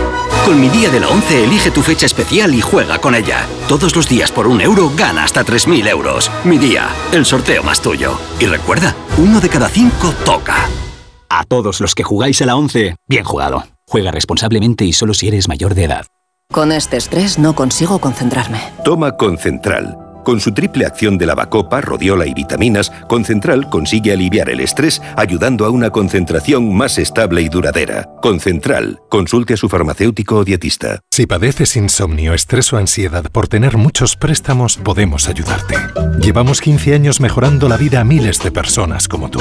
En Agencia Negociadora encontrarás personas empáticas capaces de solucionar lo que tú no puedes, negociando con los bancos para que ya, el próximo mes, tengas un único préstamo y pagues hasta un 80% menos que ahora. Sin moverte de casa rápido y discreto. Si tienes casa en propiedad, llama gratis al 900-900-880. 900-900-880. Te cambiará la vida. Grupo Reacciona. En el sexo como en los toros hay que triunfar. Energisil Vigor con Maca estimula el deseo sexual y ahora consigue un efecto más rápido con Energisilistan. De nuevo, buenos días España. Protagonista, Luis del Olmo. Luis del Olmo era un enamorado de su trabajo. Protagonistas nosotros en acción. Abrió un camino que todos los demás seguimos. Le he respetado y le respetaré siempre. Información, opinión, entretenimiento. Para la radio cambiar es más que vivir. Sus principales virtudes yo creo que es sin duda la innovación, la independencia. Una parte de lo que entendemos por radio se la inventó Luis del Olmo. Te agradezco que recuerdes la historia de protagonistas. Una serie documental escrita y dirigida por Diego El mérito es de ustedes, amigos oyentes. Aquí están protagonistas. Cada lunes, un nuevo capítulo de este podcast en la web y en la app de Onda Cero.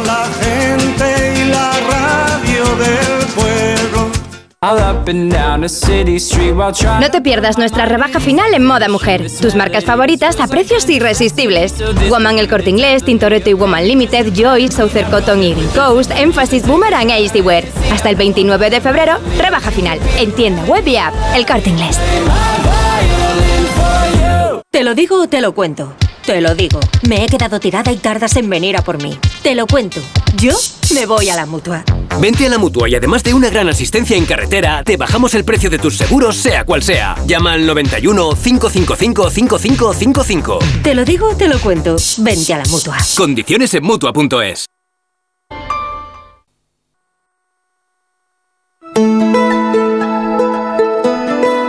En Onda Cero, Julia en la Onda, con Julia Otero. Hubo un tiempo en el que todo nos nombraba. Yo soñaba con canciones inmortales, con abrazos al pie de una barricada y gemidos retumbando en los portales. La canción de nuestra vida es la que da título a este último disco de Ismael Serrano. Bueno, es un disco libro en realidad, es un cuaderno que tiene esa, esa go- gomita de, para cerrar, ¿no? Que está lleno de canciones y que tiene sorpresas, ¿eh? Abres una página y te encuentras eh, unas cuantas flores secas, te encuentras en otra un billete de avión. En otra, bueno, hay fotos de Ismael, claro, adolescente. Hay un posavasos también. Hay una entrada. Hay una servilleta con versos. Y luego, más o menos la mitad son páginas en blanco. O sea, para usar como libreta.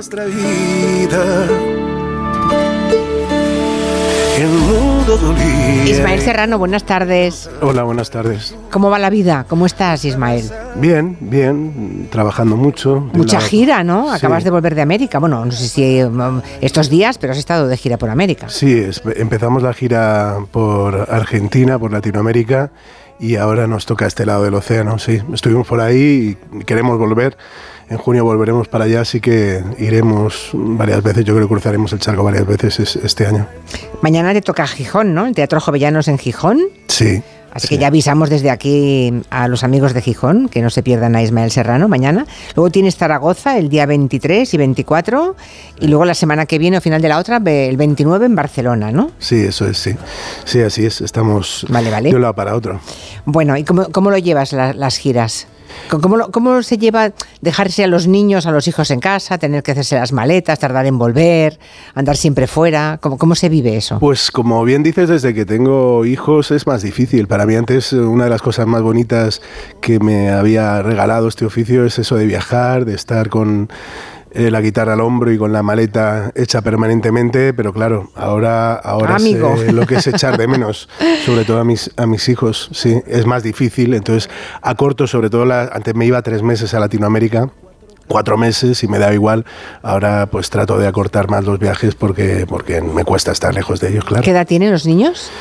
Lila tiene nueve y Martín tiene dos, acaba de cumplir dos. Uy, dos, madre mía, no me, claro. Uy, es una edad muy dura, ¿eh? Para dejarle. Bueno, nueve Sí, también, sí, entiéndeme, pero es que dos. Bueno, con nueve eh, el reproche ya es, o sea, las ausencias eh, con dos eh, es duro para uno, eh, para él también, pero no las acusa tanto. Pero con nueve años Lila sí me hace los reproches pertinentes eh, y cada vez más, ¿no? Porque ya, ya me manda mensajes, ya, ya es ella, ya es, es otro tipo de relación y sí, sí me, me reprocha que mis ausencias, sí.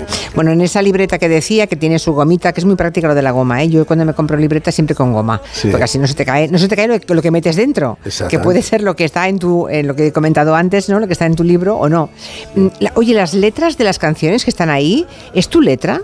No. Ismael, ah. No, tengo que reconocer que esa no. ah, yo no. pensaba que sí. No, eso me hubiera costado, me hubiera costado mucho. ¿Pero qué pasa, Eh, que no te entiendes la letra o Lo planteamos, tengo un poco letra de médico. No, no, no tengo tan mala letra, ¿eh? No tengo tan mala Ah. letra, pero era un trabajo, un esfuerzo, bueno, eh, y quien diseñó, Martín Acosta, quien diseñó eh, el libro, eh, todo el interior, todo, todo ese disco, pues me, me sugirió el hecho de hacerlo, de, de escribirlo a mano, hacerlo así, y, y- y de- desistimos porque no tenía tiempo ni, ni me veía capaz de escribir tanto.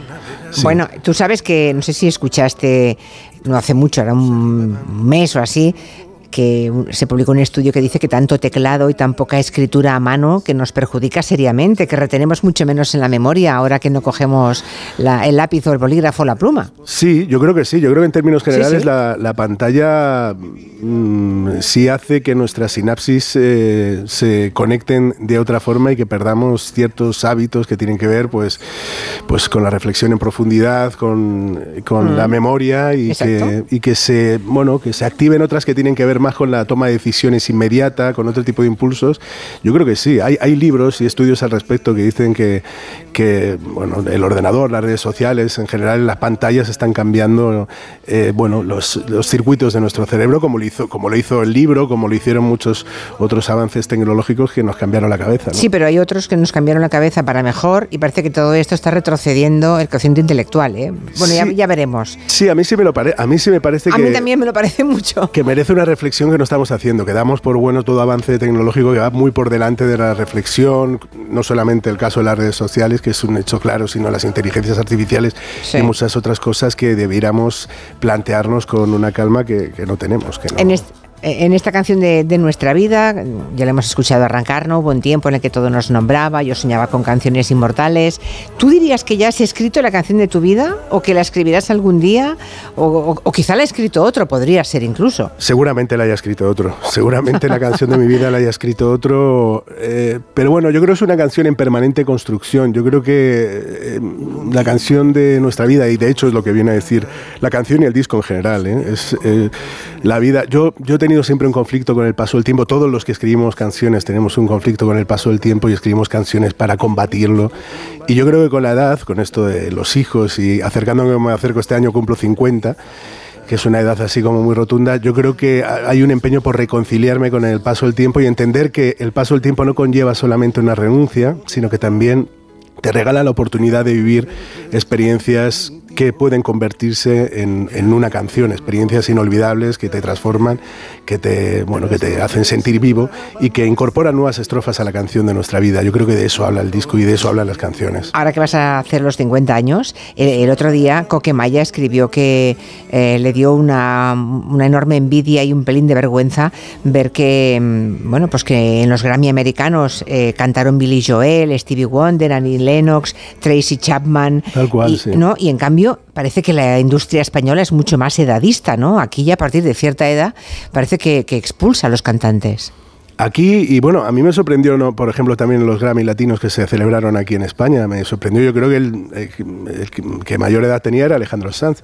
Y, y es curioso, yo creo que somos muy poco generosos, Muy poco con, con, eh, la gente que lleva una larga carrera, además mm, mm, regalándonos, dándonos momentos maravillosos, canciones maravillosas. Y yo creo que sí, que la edad penaliza en muchos aspectos en la industria, en la industria musical. Yo creo que sí, que hacerte mayor eh, a la hora de encontrar plataformas de, para difundir tu música, a la hora de ser atendido incluso por los medios, por las radiofórmulas, por la propia industria, yo creo que en ese sentido es bastante injusta y, en- y yo creo que sí, en ese sentido hay una diferencia con respecto a la industria anglosajona. El tiempo es una ave enjaulada que decora el despacho que en las sombras planifica tu futuro. Y cada segundo que te roba esa oficina nunca volverá a tu vida. No te lo devuelve el banco. Y un manto te tapa la sonrisa y el deseo. Sonambula avanzas, vas descalza y en el suelo las piedras de. Dices en esta canción, que se llama Así Tiempo, que un algoritmo no va a calcular lo que hay en tu alma. Ah, y hablas también contra la tiranía de esas redes sociales, ¿no? Mm. No sé si te has enterado que hoy hemos sabido que Nueva York, la ciudad, el alcalde, ha denunciado todas las redes sociales por cómo actúan para convertirse en, en drogas para los jóvenes, en muy adictivas para los jóvenes.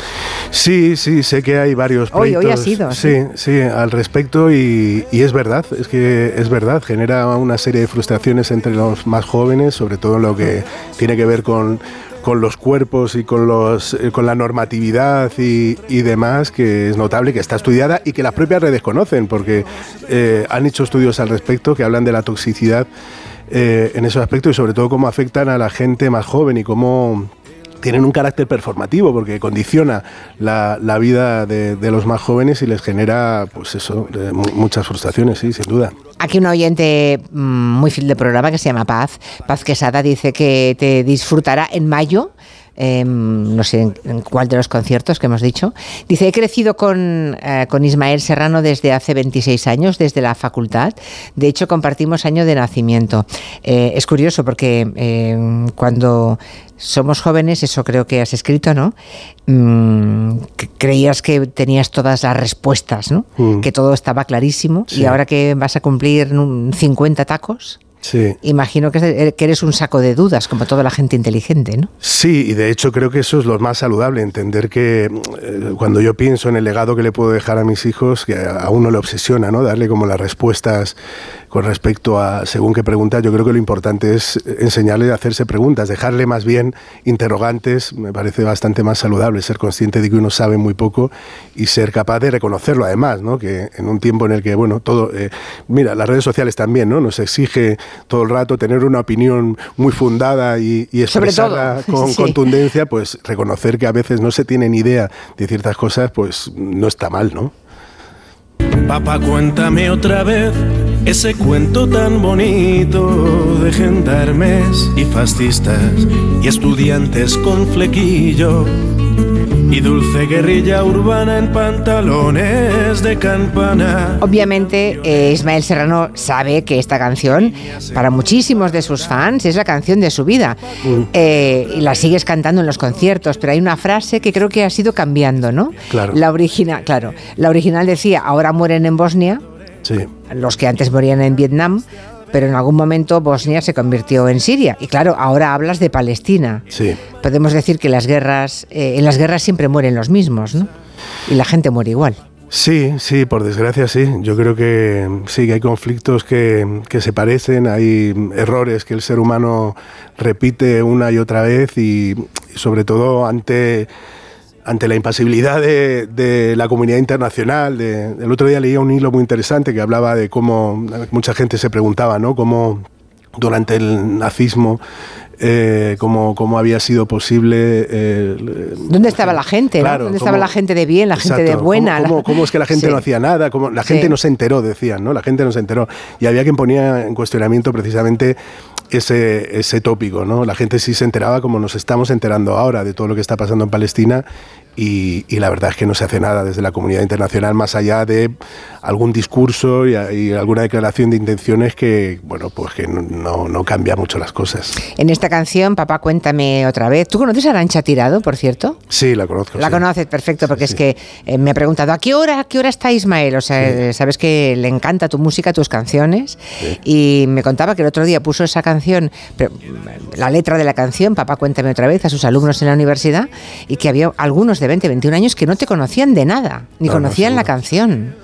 Sí, sí. Estamos vamos, segmentando cada vez más el mercado, ¿no? Y al final, Sí. esos pequeños segmentitos, ¿no? Cajitas para determinado público, esos pequeños nichos, ¿no? Tal cual, tal cual. Sí, nos dijeron, vamos, no, no me parece tan raro, pero en cualquier caso sí es verdad eso, que las redes sociales sobre todo eso generan comunidades muy cerradas, cada vez más cerradas. No- nos dijeron que las redes sociales en Internet iba a ser, nos iba a comunicar y nos íbamos a enterar de todo y todo lo contrario. Lo que hace el algoritmo es precisamente reforzar tus eh, prejuicios, reforzar tu sesgo de confirmación y también eh, mm, recomendarte en función de tus propios gustos, con lo cual no sales de, es bastante difícil salir de tu, de tu burbuja y, y son pues eso, comunidades muy cerrados y con vasos comunicantes cada vez muy estrechos, con lo cual para un artista en términos generales dar a Mm. conocer su, su música más allá de, de su entorno y demás, eh, y demás es bastante difícil, sobre todo para alguien que empieza. Bueno, yo quizá he conseguido un público a lo largo de, de estos más de 25 años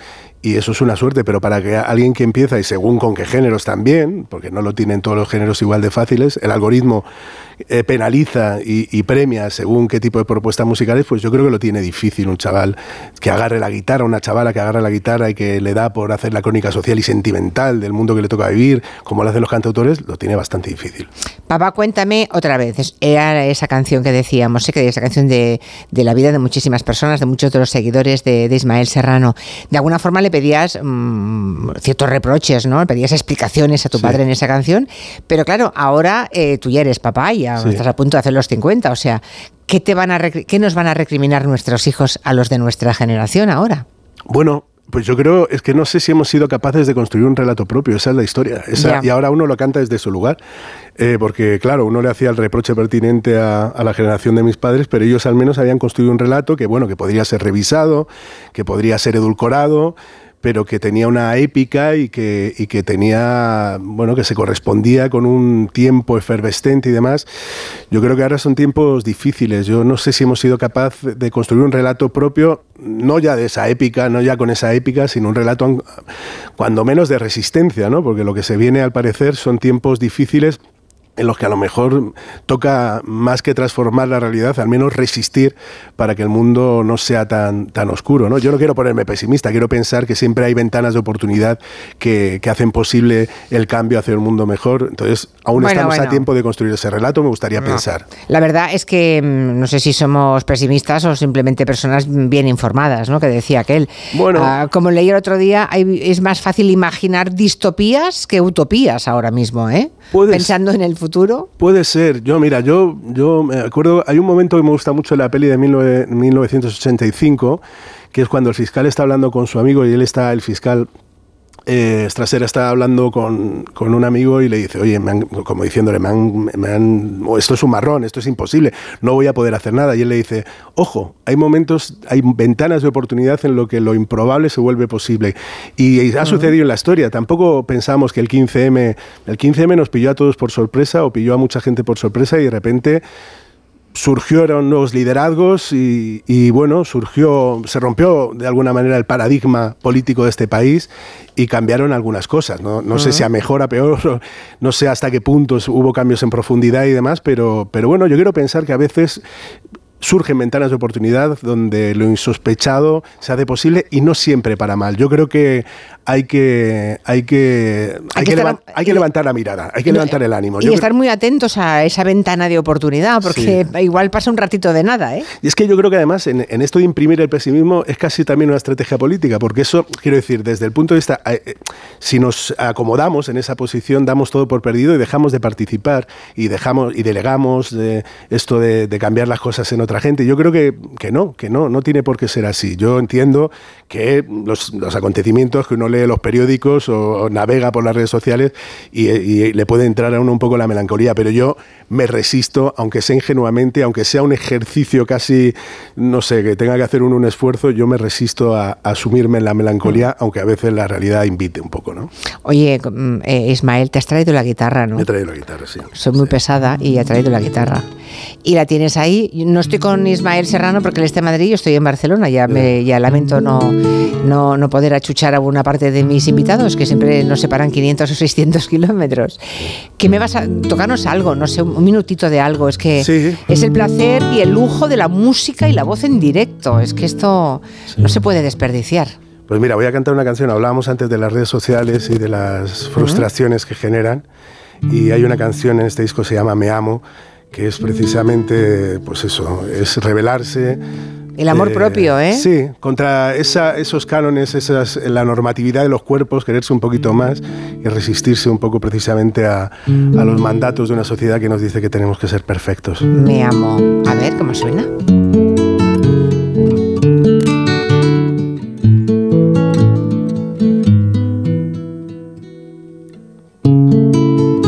Somos cuerpos perfectos,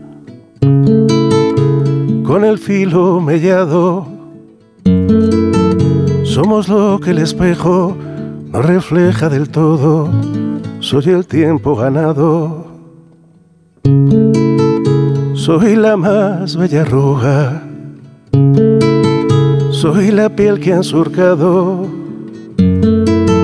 tantos ríos de lluvia, fruto de tanta risa, fruto de algunos llantos. Soy la vida a punto de empezar y soy bello porque soy real.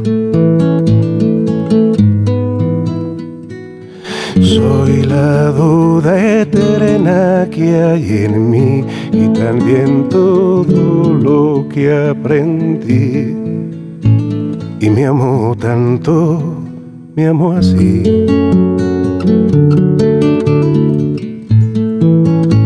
Me amo tanto, me amo así. Bien, música y voz en directo de Ismael Serrano. Me amo tanto y me amo así, eh, tal como soy, ¿no? Reivindicando también la belleza de las imperfecciones, podemos decir, ¿no? Sí, sí. Esos sí. chicos que andan colgados de TikTok y en, en Instagram buscando cánones de belleza y Sí, que no se todo, gustan. Y sobre todo eso, todo, to- todo traspasa además por el filtro y mediatizado Mm. por la mirada del otro y por el- la aprobación de, de los demás y, y además tan frágiles como, mucho más frágiles de lo que pensamos, sobre todo una generación una generación de gente muy joven que es, que, bueno, que yo creo que sí, que es más frágil de lo que pensamos y que está muy expuesta precisamente a, a esa tiranía, la de la normatividad de unos cuerpos que, que además no son perfectos, en tanto en cuanto no son reales. Hay una canción que se llama La fábula de los conejos, que está muy bien porque es un cuento de tres conejos que se escapan del lobo y mm, bueno, eh, y reflexionan, se dan cuenta que si los tres se unen, por más conejos que sean y el otro un lobo, pues a ver qué lobo nos para, ¿no? Y es una moraleja clarísima. Y, le- y lo que nos cuesta ponernos de acuerdo, cada uno a lo suyo, ¿eh? Sí, sobre todo porque al final... Qué bien lo han hecho para que nos creamos que libertad es eso, que cada uno a solas, con su soledad y su mismidad, se las apañe y se las arregle. Bueno, si a eso le añadimos una, una tradición que parece que no podemos quitarnos de encima, que es la de discutir, eh, sobre todo entre la gente de izquierdas, de discutir permanentemente, señalándonos los unos a- al otro. ¿No has visto lo de Alberto Garzón? Sí, sí, lo he visto, sí. Por favor, es que eh, vale, o sea, él mm, ha dicho, condenó en su momento las puertas giratorias, pero bueno, le, le fichan en una empresa Mm. y ha tenido que dejarlo por, por cómo, no la derecha, por cómo la gente de izquierda le ha tratado en este momento, ¿no? Él dice, tendría que reflexionar la izquierda sobre cómo trata a los hombres y mujeres que dedican tiempo, energía y su vida a los proyectos colectivos. Deberíamos ser menos inquisitoriales, menos prejuiciosos. La verdad es que le han hecho un traje a medida a Alberto Garzón. Sí, yo creo que, sobre todo, a mí, bueno, yo entiendo que no está exento de crítica y, bueno, se le puede criticar. A mí lo que me, me duele son los linchamientos y, sobre todo, viniendo de ciertas voces que se creen autorizadas cuando... Si revisamos la vida de todos, de todos, mm, encontraremos contradicciones Claro. Tan graves eh, como esta, ¿no? Entonces, a mí, yo qué sé, yo es que yo, me estoy dando cuenta que la, no valgo para la política porque yo, eh, yo creo que hay un poco más de benevolencia y de indulgencia, nunca viene mal, a- por mucho que a, a la gente le moleste esto de hablar de indulgencia y de, y de ser un poco más benevolente, a mí me parece que nunca, nunca viene mal. Sí, es, es tremendo a veces la carnicería que ocurre dentro de la izquierda, ¿eh? eso la verdad es que es Sí. demoledor. ¿Con qué canción nos despedimos, Ismael? ¿Cuál quieres dejar en los últimos eh, 40 segundos? Bueno, hay una canción que se llama, eh, hablando también de, de los tics de la izquierda, hay una canción que se llama Saber Ganar. Saber ganar, que venga. está muy bien, porque Sí. estamos instalados siempre en la estética de la derrota, siempre nos hacemos, no- nos encanta da- darnos de perdedores, pero no está mal ganar de vez en cuando. En la vida no todo es derrota y... y Hay que saber ganar. Totalmente, a ver si aprendemos a ganar, que perder, eso está claro que sabemos. Y orgulloso siempre me jacté de apostar al caballo equivocado. La derrota a mí me sentaba muy bien. Y resulta que esta noche hemos ganado. De repente Dices, laureles. licenciado en las escuelas del fracaso, expulsado de los bares del Edén. Sí, sí muy de cantador, claro, Sí, como sí. corresponde. Exactamente. Betadine para mi sonrisa rota. Ismael Serrano, ha sido un placer charlar contigo, que vaya muy bien en Gijón, mañana en Zaragoza, en Barcelona y hasta la próxima. Gracias, Y muchísimas gracias por Julia. seguir escribiendo canciones de nuestra vida. Gracias, muchísimas gracias. Un beso muy fuerte. que hicieron realidad lo deseado.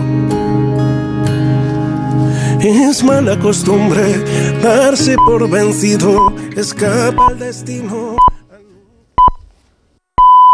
Son las 5 de la tarde, las 4.05 en Canarias. ¿Sabes qué alimentos que comemos habitualmente son tóxicos para nuestras mascotas? ¿Por qué los perros comen césped? ¿Cuánto duermen los gatos? ¿Qué tienes que hacer si quieres viajar con tu mascota a otro país? Todas las respuestas en Como el perro y el gato con Carlos Rodríguez. Sábados a las 3, domingos a las 2 y media de la tarde y siempre que quieras en la app y en la web de Onda Cero. Patrocinado por Menforsan, los especialistas en cuidados, higiene y cosmética natural para las mascotas. Te mereces esta radio. Onda Cero, tu radio. ¿Cansado de toser? Toma Herbetón Respire. Herbetón jarabe con extracto de pino y eucalipto espectora y reduce el espasmo bronquial. Herbetón Respire. Consulte a su farmacéutico o dietista. Su alarma de Securitas Direct ha sido desconectada. Anda, si te has puesto alarma. ¿Qué tal? La verdad que muy contenta. Como me paso casi todo el día fuera de casa trabajando, así me quedo mucho más tranquila. Si llego a saber antes lo que cuesta, me lo hubiera puesto antes. Protege tu hogar frente a robos y ocupaciones con la alarma de Securitas Direct. Llama ahora al 900-272-272. 29.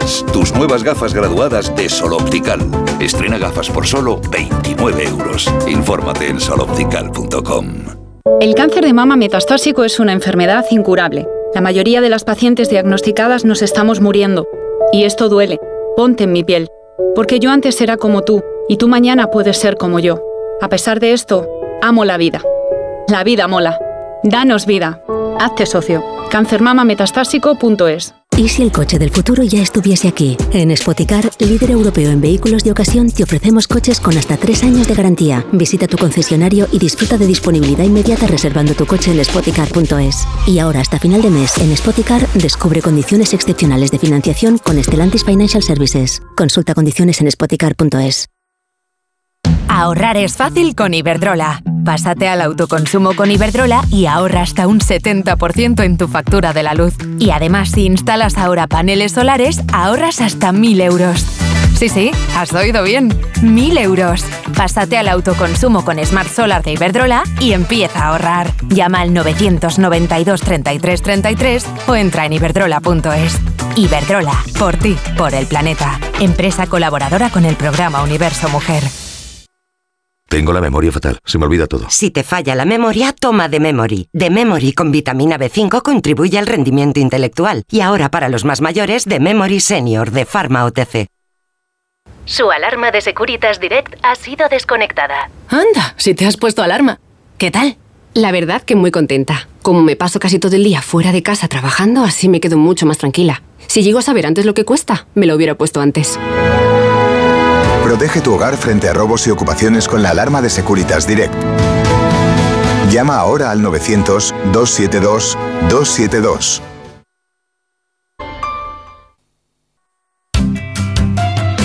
Es por ti que has cambiado tanto y por fin has dado el paso.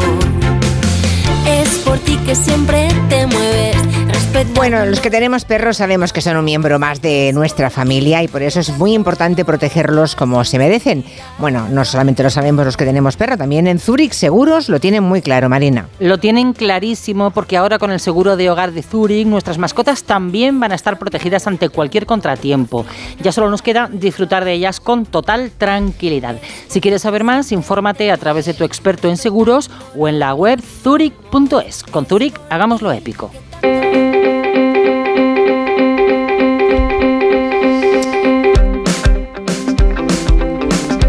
Dentro de un rato tendremos aquí a Eudal Carbonell, nuestro gran paleontólogo, hablándonos del Homo antecesor, entre otras cosas. Ahora quien tenemos es a otro homo, o bueno, otro no, antecesor, no, pues que, ¿cómo, ¿cómo te llamo, Pablo González Batista? Home- Homo erectus. No, Homo- oh, pata- homo- bueno, menos lobos caperucita, ¿eh? Oh, bueno, creo que somos Homo erectus todos, ¿eh? Tú también. Creo, Eh, ¿eh? Creo. sí. Sapiens también. O sea, soy Sapiens erectus y Sapiens solo, solo a ratos. Sí, podrías haber dicho, ¿eh? bueno, eh, la verdad es que hay muchas organizaciones internacionales que dicen que miles de manuales de instrucciones se abandonan cada día en cajones, en estanterías o en contenedores de reciclaje de papel, pero para eso tenemos aquí a Pablo González Batista, que está luchando siempre desde hace meses con esta terrible injusticia que condena al olvido y al desamparo a tantos manuales sin leer. Él lo lee todo, ¿eh? Todo. Todo lo que cae en mis manos, sobre todo Ya la el- parte de atrás del champú, en la ducha. Me, gus- me gusta mucho y la leo con detenimiento. Ya, ya, ya. Estoy en- metido en esta cruzada, Julia, mm, en esta labor, digamos, no es muy callada porque vengo a contarlo todo. No, callada aquí, no es. Pero eh, comprometida, necesaria para salvar a los manuales de instrucciones porque ellos, ellos nunca lo harían. Los manuales de instrucciones no tienen, bueno, sí que tienen. No te, no te dejarían abandonado ni nunca, te, nunca te abandonarían. El caso Pero es que has descubierto que el 15 de febrero, que viene siendo hoy, creo, ¿no? que es hoy, tal Hoy. que día como hoy, ¿eh? Es. es el día de los hipopótamos. Es el Día Mundial del Hipopótamo, claro. Dicen, no, está celebrando San Fermín o el Día de la Radio. Digo, San Fermín, San Valentín o el Día de la Radio y se te olvida, pero es que hoy es el Día Mundial del Hipopótamo y quiero que lo celebremos, por ejemplo, escuchando juntos, con la mano en el corazón, el que yo diría que podría ser su, su himno, o como lo llamo yo, el hipnopótamo.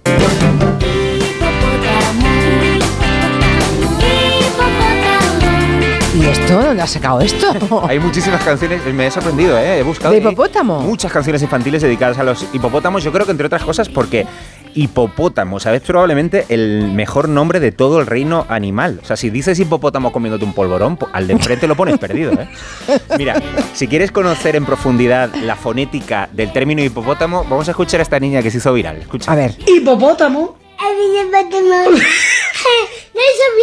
No, hipopótamo. Venga.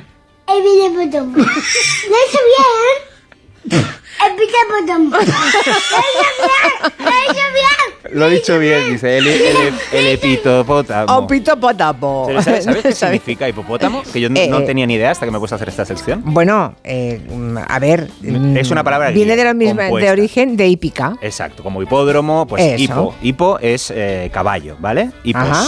Y pótamos o potamos, que no es en la segunda persona del plural del verbo Devolver. potar, exacto, sino que significa río, así que es ¿Caballo de río? Exacto, como, de- como un jefe indio, caballo de río. Pero en todo caso, cualquier parecido con un caballo es pura No, coincidencia. los hipopótamos, si me, si me preguntas a mí, se parece más a un tresillo, un hipopótamo, que a, que a un caballo. Pero a quejarse, amigos, de esto a la Real Academia. Como seguramente todos sepáis, vamos a profundizar, Julia, juntos en el eh, maravilloso mundo del hipopótamo. No, escuchen, ¿has eh, tenido- escuchen, escuchen con atención porque yo he aprendido mucho, eh, preparando el programa este Es de los que- hipopótamos. No sabía ni la mitad de las Tú cosas. tienes una eh, larga trayectoria eh, profesional y yo creo que ¿cuántos días de tu vida has dedicado a hablar del hipopótamo, ya sea en la radio o en la televisión? No creo que muchos, no creo que muchos. No, solamente muy poca. ¿Alguna vez? Porque ¿sabes a quién le maravillan los hipopótamos? A Marina.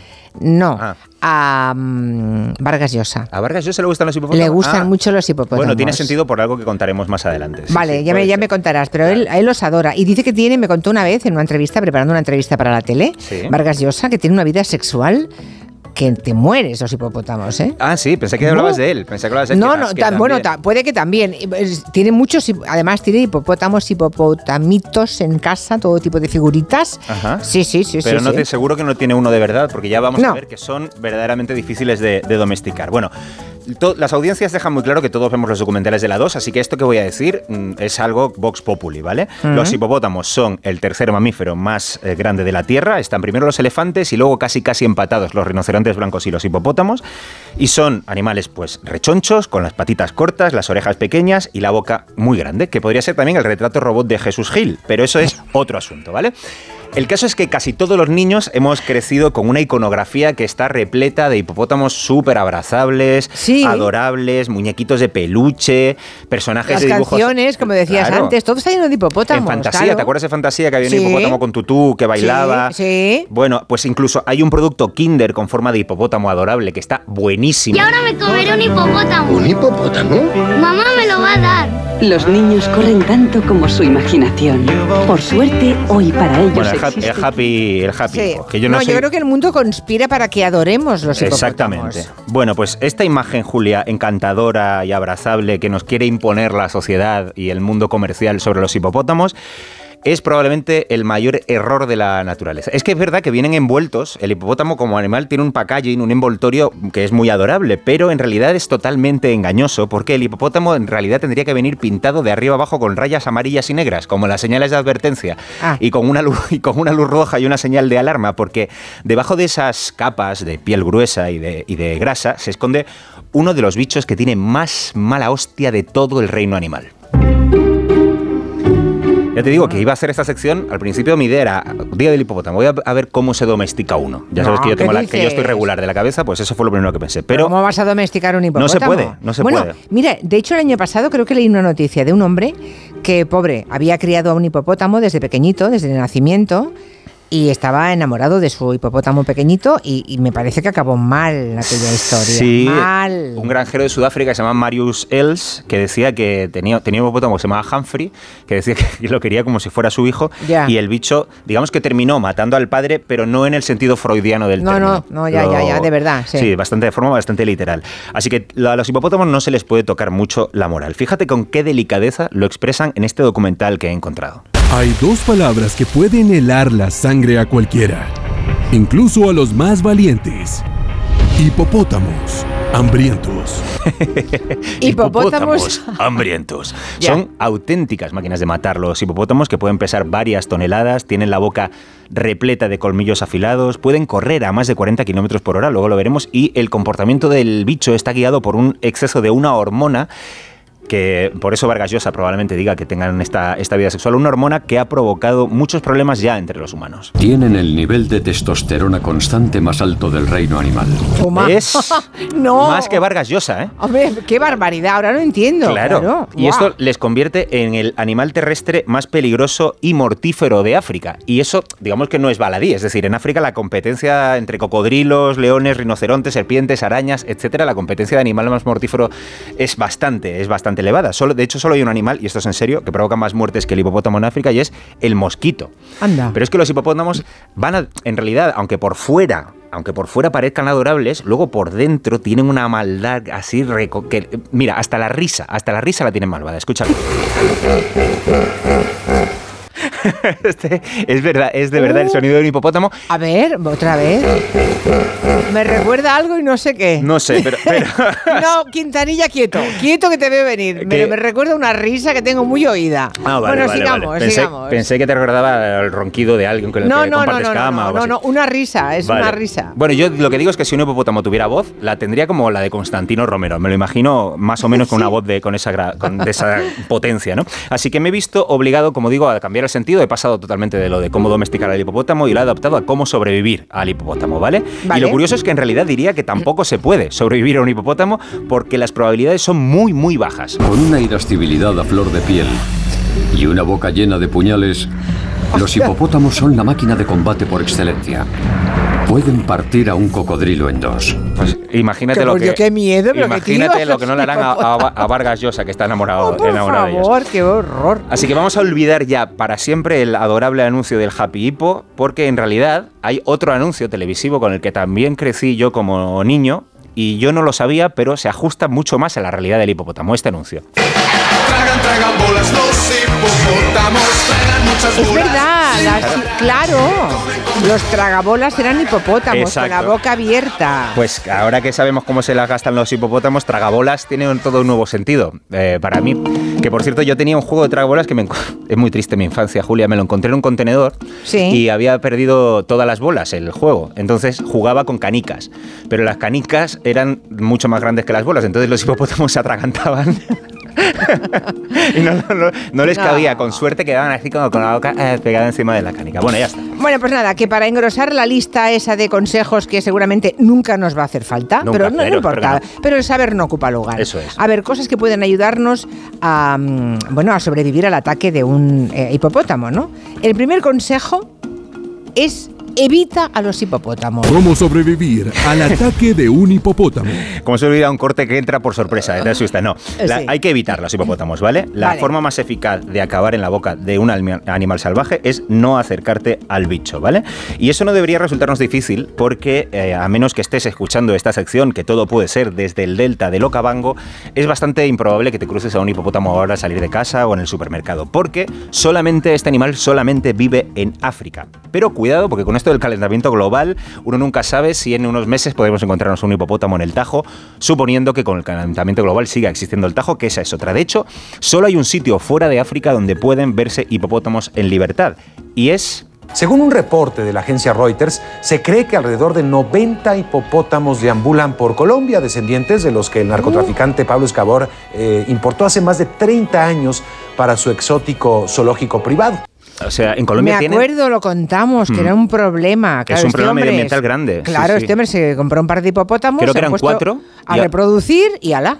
Porque como bien dice Vargas Llosa, tienen una vida sexual muy intensa, pues Mucho. esos cuatro ahora se han convertido en 90 y todos esos descendientes de los hipopótamos que tenía, eh, que tenía Escobar en la hacienda de Nápoles ahora están modificando el ecosistema porque son, son animales tan grandes y tan poderosos que pueden modificar el ecosistema a su, a su entorno. Entonces Claro. allí son lo que llaman los hipopótamos de la cocaína, son un verdadero problema. Así que si estamos en África o en Colombia hay que respetar el espacio de los hipopótamos. Como dice esta guía turística, La idea es que aprendamos a respetarlos, eh, sabemos que están en determinado lugar, no los debemos de molestar, dejémoslos quietecitos. dejémoslos quietecitos. Que te- o sea, de entrada, no, no molestar. No ¿eh? molestar. Si quieres hacer tiene fotos, muy mal carácter. fotos desde lejos. Ya. Es más barato un teleobjetivo que un brazo nuevo, de verdad. Mejor un teleobjetivo, sí. Bueno, segundo consejo. En caso de que te encuentres en una zona con posible presencia de hipopótamos, por ejemplo Colombia, ¿eh? Exacto. hay que hacer ruidos para que te detecte. Eso, parece que a los hipopótamos las sorpresas no les van. No puedes ir con un hipopótamo por detrás, taparle los ojos, ¿quién soy? ¿No? Es mejor avisarles de que estás allí con tiempo. De hecho, Bueno. dicen los especialistas que si tú vas en una canoa por un río donde sospechas que puede haber hipopótamos, conviene ir, por- porque aparte como están bajo el agua, pueden aguantar hasta seis minutos sin respirar, te pueden Oh. aparecer por sorpresa. O sea, que Entonces, hace mucho ruido. Claro, vas silbando, golpeando el agua con el remo, etc. Lo curioso, y dicen, es importante que golpees el agua con el remo, porque te puede salir, eh, puede ser peor el remedio que la enfermedad. Si golpeas con la mano, parece que los cocodrilos los chaputeos en realidad les atraen y las manos les encantan. Entonces, mejor usa el remo, no vaya a ser que acabes el, eh, Vale. mutilado por un cocodrilo en lugar de por un hipopótamo. Y luego hay que saber eh, leer las señales las de advertencia de los hipopótamos. Hemos visto muchísimos documentales esa, eh, ese, que parece que bostezan, ¿no? Abren la boca así, Sí. 180 grados, que parece el armario de las escobas. Está muy desordenada la boca de un hipopótamo, parece un, un piano de cola. Llena de puñales. Un piano de cola vieja, sí. Está llena de puñales afilados. Sí. Bueno, es que he descubierto que, es que le- los dientes les crecen constantemente y es en la fricción entre el de, el de arriba y el de abajo que se van afilando y se Ah. mantienen siempre en la misma, en la misma, el mismo tamaño, pero puede medir hasta medio metro. Bueno, el gesto ese de abrir la boca es la forma que tiene el hipopótamo de decir, ¿ves esto que tengo aquí? Que parece que alguien ha venido y ha tirado los troncos a la chimenea y que han caído como han caído. Bueno, pues estos son colmillos que te pueden atravesar y partir por la mitad en el primer bocado. Así que tú cuando veas a un hipopótamo abrir la boca, mejor que ya estés en casa tapado eh, hasta, Ya, el- ya. hasta el cuello. Sí, claro. Vale, pero ves. puede ser, puede ser que sin darnos cuenta entremos en el territorio de un hipopótamo y detectemos que nuestra visita, por lo que sea, no le ha hecho ilusión o dicho de otro modo, Acabas de entrar a la casa del hipopótamo y está muy enojado. Este documental de verdad, Julio, no tiene desperdicio. ¿eh? Lo Oh. podía haber puesto entero y no venir yo. Porque. Qué bueno, por favor. Sí, bueno, los hipopótamos pueden pasar de ser animales tranquilos, eh, de estar así como en modo reposo, como la pantalla, cuando se te queda en modo reposo, mueves el, ratón y ya están ahí, pues ellos pasan al modo asesino en apenas unos segundos. Este mismo documental lo expresa de este modo nada delicado. Son bastante nerviosos y si se sienten amenazados, bueno, fue un placer conocerte. Ah, ah, mira qué bien. Así que aquí es cuando viene el tercer consejo, ¿no? Hay que correr. Corre, corre por... Corre por tu vida, Eso ¿no? es. Ah, Y aquí es cuando recuerdas que el hipopótamo venía de caballo de río, porque corren mucho, galopan, corren muy rápido. Pero ¿cómo es posible con esas mm, patas tan cortas y, y la cantidad de peso que deben soportar que vayan a esa velocidad? Pues es la mala leche, es la testosterona, no pueden contenerse. Se han visto hipopótamos que también digo yo que a ver quién ha medido esto, pero se calcula que pueden correr hasta 45 kilómetros por hora, así que Mucho. siendo realistas ya puede ser Usain Bolt, que no hay ninguna posibilidad de que corriendo en línea recta no no te pillen. Entonces lo que dicen es que intentes encontrar obstáculos. Pues si hay un árbol, mm, te apartes, eh, te, te metas detrás, arbustos, eh, colinas. De hecho, si puedes, súbete lo antes posible a Claro. un árbol, porque afortunadamente la naturaleza pues no ha dotado a los hipopótamos de habilidades gimnásticas como trepar o saltar. Correr, corren mucho, te ganan un- los 100 metros lisos, pero las barras paralelas no, no tienen ninguna posibilidad, ¿vale? Y si todo esto sale mal, todavía queda un último paso, Julia, que este prefiero que lo lea directamente el señor del, del documental porque te va a encantar. Pelea sucio. Pelea sucio, ¿vale? Hay que decir... ¿Qué quiere decir pelea, Pelea sucio. Pues que los hipopótamos son vegetarianos, pero si pueden te, te van a... O sea, no les importa cambiar la dieta. Son como ese sobrino que tienes que es vegano, pero que en Navidades vio el jamón y, y no hubo quien lo separara. Pues igual, Sí. pueden hacer una O excepción sea, contigo. vegano, pero pueden comerte un brazo. Claro, Vale, entonces vale. cuando llegas al paso de que has corrido, el hipopótamo te ha pillado, bueno, pues hay muy pocos, muy pocos testimonios de personas que hayan llegado a este paso y hayan podido contarlo, ¿vale? Pero básicamente lo que recomiendan es hacer todo lo posible para que el hipopótamo te suelte, ¿vale? Y eso implica hacerle muy incómoda, lo más incómoda posible, la tarea de masticarte. Por lo tanto, proponen que lo golpees en los ojos, en el morro o donde puedas y atención Vale. a, la reco- a lo que recomienda este otro documental, Si tus brazos ya están en su garganta, agarra cualquier parte de su boca. Necesitas que el animal se sienta lo más incómodo posible. O sea, tú fíjate eh, qué catastrofista se pone. Pero, si tus brazos ya están en su garganta, tú agárrate a lo que puedas. La campanilla, no sé si tienen campanilla. Tú Sí, toca. pero qué, vas, qué bárbaros. Y ¿no? eso, claro, eso suponiendo que tu brazo siga pegado a tu, a tu hombro, que ya es mucho entender. No. Así que si tú, si te está partiendo por la mitad el hipopótamo, intenta decidir rápido qué mitad te gustaría salvar y trata de salir corriendo. En conclusión, Julia, vamos a celebrar juntos el Día del Hipopótamo. Ahora, en serio, son animales adorables y a los que hay que proteger, pero a distancia prudencial de ellos. De hecho, me gustaría dejar esta sección con una regla mnemotécnica que es mantengámonos alejado de casi todo lo que empieza por hipo. Ese prefijo ¿Hipo? ¿Por qué? hipopótamos, hipócritas Ah. e hipotecas. Oh, bien, Cuanto bien, más lejos, bien mejor. visto, bien visto. Lo, lo- hipo es muy peligroso. Es peligroso, sí, sí. Jo, con el, voy a soñar con hipopótamos esta noche. Yo qué llevo, llevo tres días sin pegar ojo. ¿Qué- Ya no me qué vas a extraña. contar? Pues a ver si la semana que viene te buscas alguna cosa más sencilla. Una cosa más light, sí, vamos a intentar que sí. Pablo González Batista, adiós. Un abrazo fuerte, Julia. Adiós. Bueno, vamos a empezar el año ahorrando Brico de Pot. ¿Qué es Brico de Pot? Si necesitas un buen aliado para tus reformas, en Bricodepot tienen la solución. Descubre su amplia gama de herramientas de calidad profesional para conseguir unos acabados perfectos en todos tus proyectos. Ya en tu tienda y en bricodepot.es. En un par de minutos vamos a Tapuerca, bueno, en concreto a Burgos. En Tapuerca no tenemos emisora y vamos a hablar con, bueno, pues con uno de los grandes ah, paleontólogos que tenemos en el mundo, en España por descontado, pero del mundo también, Eudal Carbonell, en unos minutos. En Onda Cero, Julia en la Onda. Con Julia Otero. ¿Te lo digo o te lo cuento? Te lo digo. No me ayudas con las pequeñas reparaciones de casa. Te lo cuento. Yo me voy a la mutua. Vente a la mutua y además de ofrecerte nuestro servicio de manitas hogar, te bajamos el precio de tus seguros, sea cual sea. Llama al 91 555 5555. ¿Te lo digo o te lo cuento? Vente a la mutua. Condiciones en mutua.es. Con Chin Chin de Aflelu, llévate tu segundo par de gafas con cristales progresivos por solo un euro más. Y además, puedes pagar hasta en dos años sin intereses ni comisiones. Sí, tu segundo par de gafas progresivas por solo un euro más. No te lo pierdas. Ver condiciones. Bienvenidos a otra dimensión de cruceros con Royal Caribbean y Viajes El Corte Inglés. Aprovecha la salida desde Barcelona del barco más grande de Europa, Oasis of the Seas. Reserva con hasta 300 euros de descuento, niños gratis y los mejores espectáculos incluidos. Consulta las condiciones de tu crucero Royal Caribbean en Viajes El Corte Inglés. Dijeron que los radares eran por tu seguridad. Que cobrarte por aparcar en la calle era para que tuvieras sitio. Y que las zonas de bajas emisiones eran por tu salud. Ni seguridad, ni aparcar, ni salud. Esto solo va de meterse en tu cartera. No eres su cajero automático. Reacciona, responde, recurre. De vuelta, que no te lío. De vuelta, 900-200-240. 900-200-240. O devuelta.es.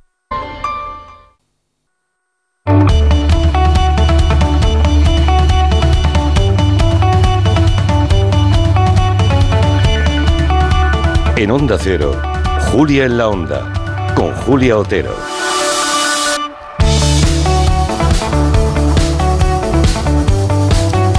Lo dicho, vamos a, Burgos. Mm ahí está Atapuerca. Eh, la verdad es que solo dices Atapuerca y ya estamos todos pensando en prehistoria, en ese yacimiento paleontológico que es uno de los más importantes del mundo. En el año eh, 80, cuando aún no se habían encontrado los fósiles que han convertido después ese lugar en patrimonio de la humanidad, llegó a Atapuerca nuestro invitado.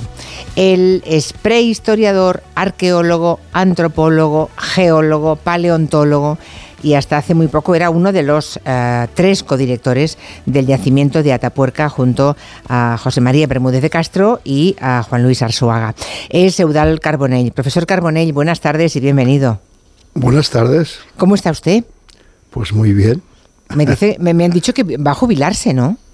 Sí, claro. Nos jubilaremos del triunvirato. Eh, este alcanzará Juan Luis los 70 años. Sí. Y ya entonces estaremos, José María los ha hecho. Sí. Va a hacer 71, yo también 71. Y el triunvirato se retirará y dará paso a otras personas del equipo para dirigir y continuar el proceso de excavación de este yacimiento eterno. Yo imagino que, que mm, este triunvirato de José María Bermúdez de Castro, Juan Luis Arzuaga y Eudal Carbonell deben tener ya buenos discípulos que, que puedan seguir la obra. Yo creo que les vamos a echar mucho de menos a los tres. Pues bueno, eh, por supuesto. Esto, la investigación es una carrera de relevos y cuando se hacen las cosas bien, pues hay relevo suficiente para continuar haciéndolo, ¿no? Estamos muy contentos de, de poder dejar paso a nuevas generaciones, aunque no tan nuevas, porque algunos llevan 40 años también trabajando con nosotros, pero así tiene que ser. Eh, La, la ciencia tiene, no tiene que tener personal fijo para nada, tiene que tener descendencia. Y la descendencia es los colegas que han trabajado. Colegas con discípulos, ¿no? años. Claro, colegas discípulos Sí, y... Efectivamente, colegas, discípulos, ya hijos, y, eh, nietos. Claro. Ya, ya, sí. Pero lo echarán de menos, lo echarán de menos, ¿no, señor Carbonell? Yo es que no, le No. imagino a usted fuera de Atapuerca. No, no, me cuesta. Es difícil. Eh, casi medio siglo en Atapuerca, desde el año 78, se hace difícil imaginarlo, pero sí, claro que mm, la vida continúa.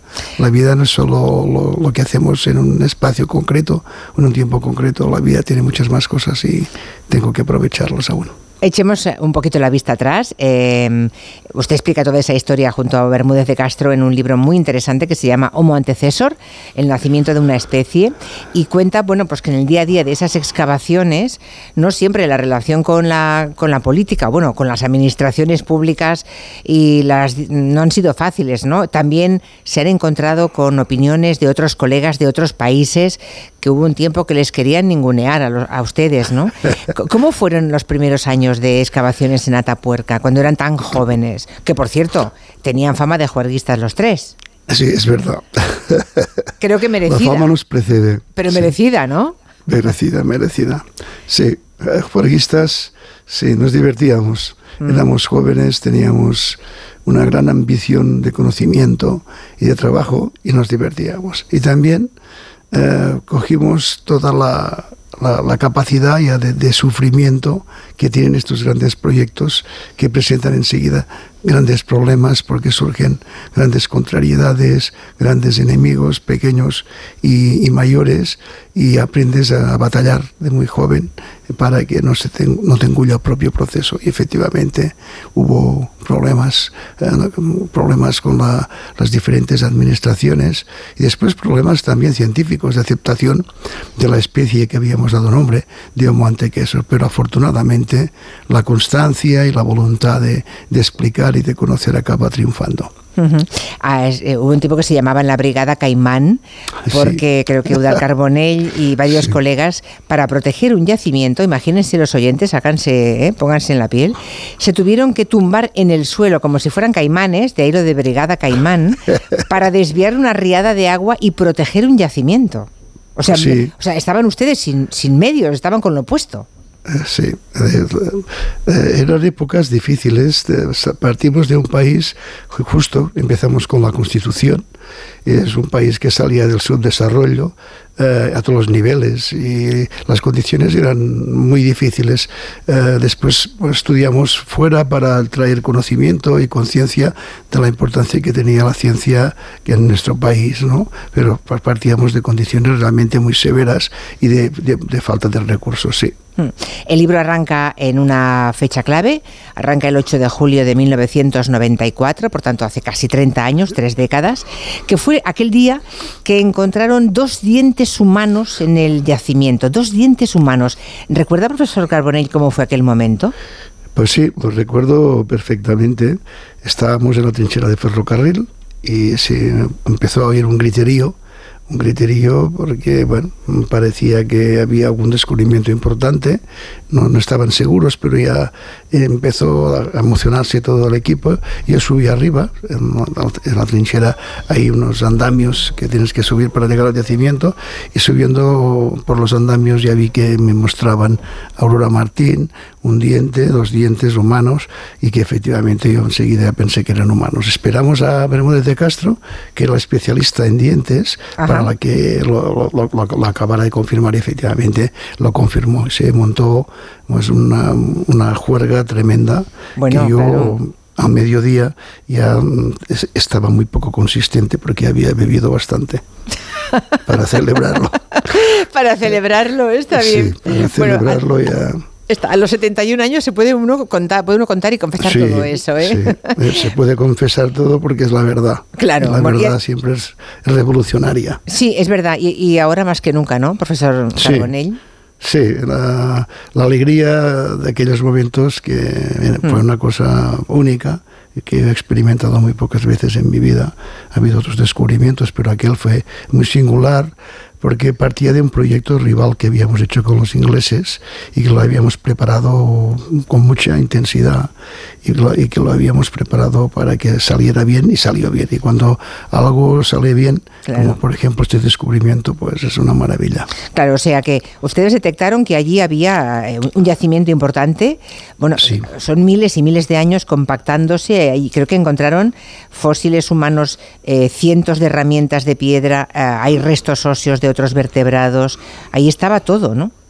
Estaba todo y estaba un micromamífero, el Mimami sabini, que según la- lo que se había publicado en Nature, no se había encontrado nunca restos humanos eh, asociados a este, a este bicho, a este bichito, y a herramientas prehistóricas. Nosotros, imagínate la ilusión, habíamos encontrado ya los restos de Mimami sabini, herramientas y encontramos la presencia biológica de, esta humanidad tan antigua que pusimos Homo antecessor. Por cierto, y a los, eh, a los ingleses, ¿cómo les sentó? Porque si estaban ahí retándose con ellos, fatal, ¿no? Pues les dimos la patada en el culo. Así Claro. directamente. Pero luego algunos... Sí, porque estaban fardando mucho de que tenían los restos más antiguos y que no había no se había encontrado nada. Nosotros sabíamos que en este yacimiento potencialmente podía salir eso y salió. Fuimos a buscarlo, eh, se empezó la excavación eh, un mes antes, un comando de arqueólogos y justo cuando la excavación, el día 8 de, julio del 94, pues aparecieron los restos de Homo antecessor. ah, consiguieron algo de lo que pocos paleontólogos pueden presumir. Eso es una es un mérito de esta de esta terna de la que estamos hablando de, de Atapuerca, porque descubrieron nada menos que una nueva especie de homínimo, ese Homo ah, antecesor. ¿eh? Veo que lo en, en Sí. latín correcto es antecesor. Antecesor. Ante, no, yo decía antecesor por decirlo, pero Sí, en latín es. Eso, eso es. Antecesor debe decirse. Y se porque, hizo- porque no es el antecesor, eh, es el explorador. eh, Es el explorador. Vale, vale, vale, vale, vale. No es antecesor, sino explorador. Ese hallazgo se hizo público en el año 97. Y, mm, claro, ¿quiénes fueron estos homínidos que estuvieron en Europa hace cuánto? ¿800.000 años? Más Sí, o menos. Entre 880 y 900 mil años, sí. Madre mía. Casi la friolera de un millón de años de antigüedad. Pues sí, fue sorprendente este, este hominino que, que se encontró porque presentaba un frontal muy huidizo, eh, antiguo como los homínidos africanos, y en cambio una cara maravillosa, moderna como la nuestra, y era un, un- fósil contradictorio, ¿no? Por- porque presentaba estos caracteres tan, tan, tan, tan extraños. Tengo Y, aquí la foto mm, delante, la foto que la aparece. tienes, ¿eh? Sí, Sí. La, la portada de- del libro La de Homo portada, sí, Antecessor. sí. Y bueno, este es una, es una cara moderna, podemos decir. es uno de los efectivamente. nuestros. Es uno de los nuestros y la, en realidad la modernidad, la modernidad de- que entendida como entendemos del género Homo, empieza con este, con este hominino, con esta especie eh, de nuestra familia, ¿no? Y la humanidad, la, la cara actual que tenemos, y tenemos que irla a buscar hace un millón de años en esta especie Homo antecessor. Pero Hace- después resultó que los, huesos presentaban melladuras, presentaban raspaduras y que era caníbal. Eso no, ya no gustó tanto a Sí, la población. Esto me, me parece curiosísimo porque, o sea, este Sí. es antepasado del sapiens y del neandertal, se supone, ¿no? Sí, antepasado, ¿eh? Común de los dos, tanto de sapiens común como de, de los dos, neandertal. efectivamente. Podríamos decir que es la, es la nuestra tía, nuestra tía. Nuestra tía, vale. No sé si es la madre eh, puede, no se ha encontrado, pero es la tía, la tía de las, la tía abuela de la especie nuestra. O sea, ¿era Los hembra? ¿Lo que encontraron era, era sí, hembra? era una hembra. Era una hembra. Vale. y ahora acaba de nombrar lo del canibalismo, el profesor Carbonell. Claro, esa fue una de las novedades que aportó Atapuerca, ¿no? Sí. O sea, encontraron evidencias de canibalismo. Fíjese que leyéndolo estos días he pensado en la sociedad de la nieve. ¿Ha visto la Sí. película, profesor? Sí, sí, Es la- curioso porque em, llega en un momento en el que está todo el mundo hablando de lo que ocurrió en los Andes con los Eh. supervivientes del accidente que comieron carne de otros compañeros, claro.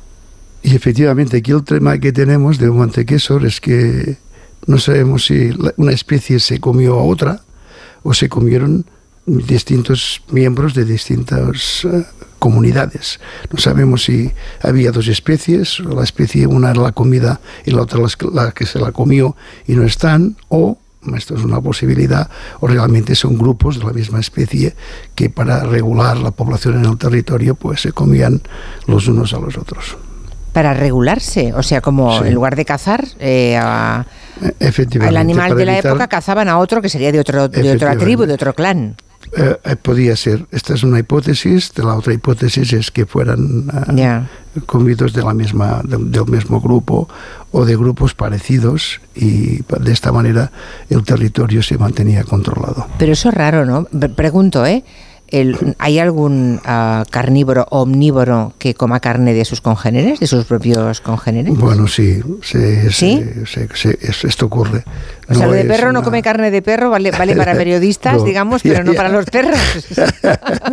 no es no es digamos muy habitual pero sí en condiciones determinadas pues el canibalismo se practica en prácticamente todas las especies En todas las especies. Bueno, claro, cuando el hambre aprieta, seguramente. Lo que pasa es que en este caso Sí, no sabemos es- si era hambre o era algo más que hambre. ¿eh? Parece ser que hambre no era porque se encontró asociado a restos de, de- de otros mamíferos abundantes y parece ser que más, más un comportamiento de tipo cultural que, que- que gastronómico, como pensábamos cuando lo descubrimos. Otro de los hallazgos más importantes de Atapuerca fue el de, el de Agamenón y el de Miguelón. Miguelón, que se llama así porque coincide el momento del máximo gloria de Miguel Indurain. ¿Se acuerdan que le llamaban Miguelón a Indurain? Bueno, pues Miguelón es el cráneo mejor conservado del mundo de una especie fósil eh, encontrado hasta ahora se apareció en la portada de Science, que son palabras mayores, ¿no? Y fueron mm, hallazgos revolucionarios en su momento. ¿Por qué? Sobre todo, ¿por qué, profesor?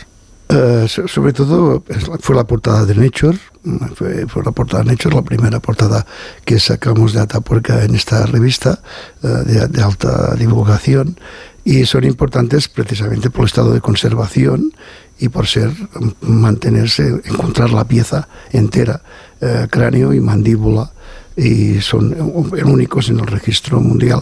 No hay muchos restos de 400 o 500 mil años que estén enteros, que estén completos, Ujú. que permitan conocer la anatomía, las características anatómicas de- de- del cráneo. Por eso eh, fue tan significativo el hallazgo. Y mm, si antes hablábamos de los ingleses, luego creo que también hubo un paleoantropólogo francés, un tal Houblon, que, mm, que- que estaba muy empeñado en, en que no tuvieran ustedes éxito, ¿no? En borrar del mapa esa especie del Homo antequesor, ¿no? el, el el colega Ulen estaba convencido de que estos restos eran parecidos al Alanthropus encontrado en el norte de África y no tenían los caracteres que, que- que nosotros decíamos. Pero bien, la historia nos ha dado la razón.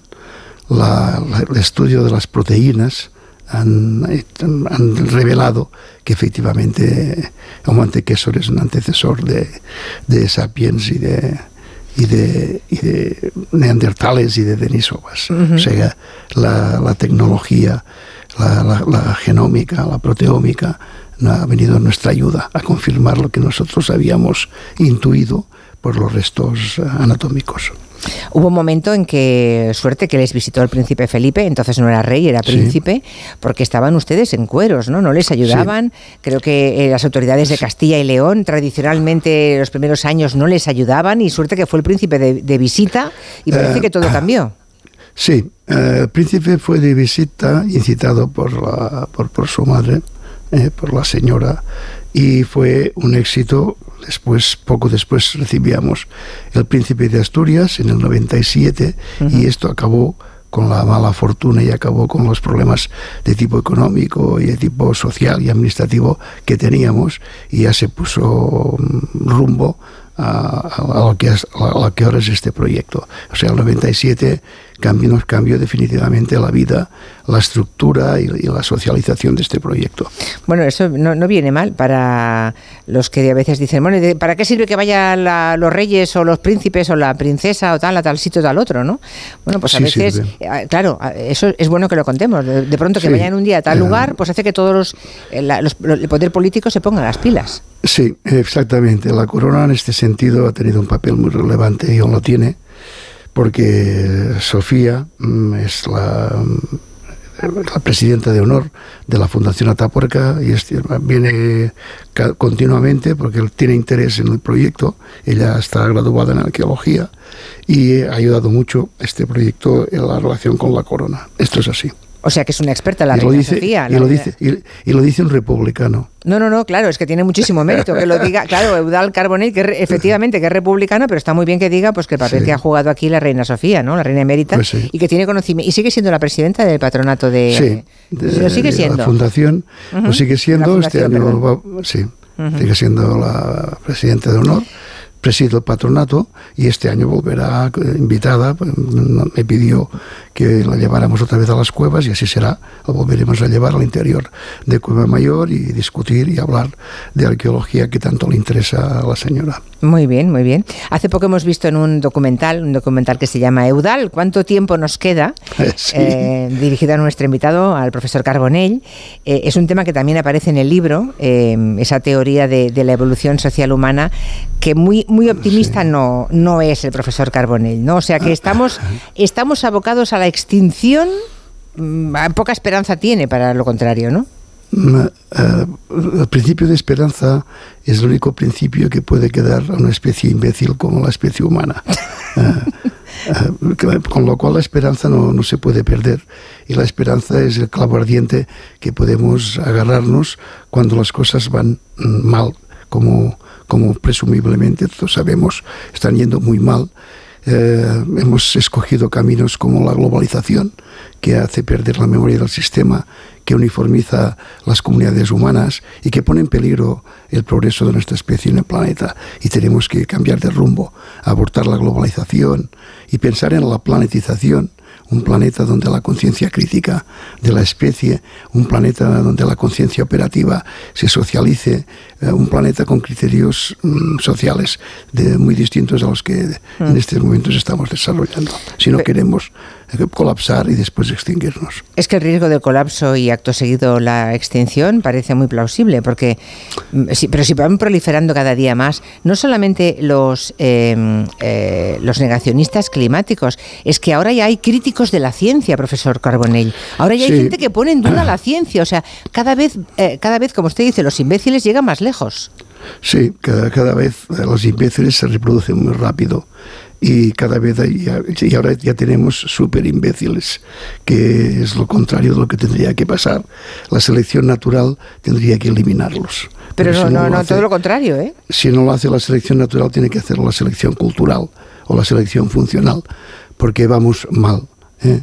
No es un problema de creer, la ciencia no tiene creencias, la ciencia tiene método, tiene un método de preguntas y respuestas y de contrastación. Y la ciencia, por ahora, que sepamos, es la única razón objetiva que tenemos los humanos para saber qué tenemos que hacer en el futuro en el planeta.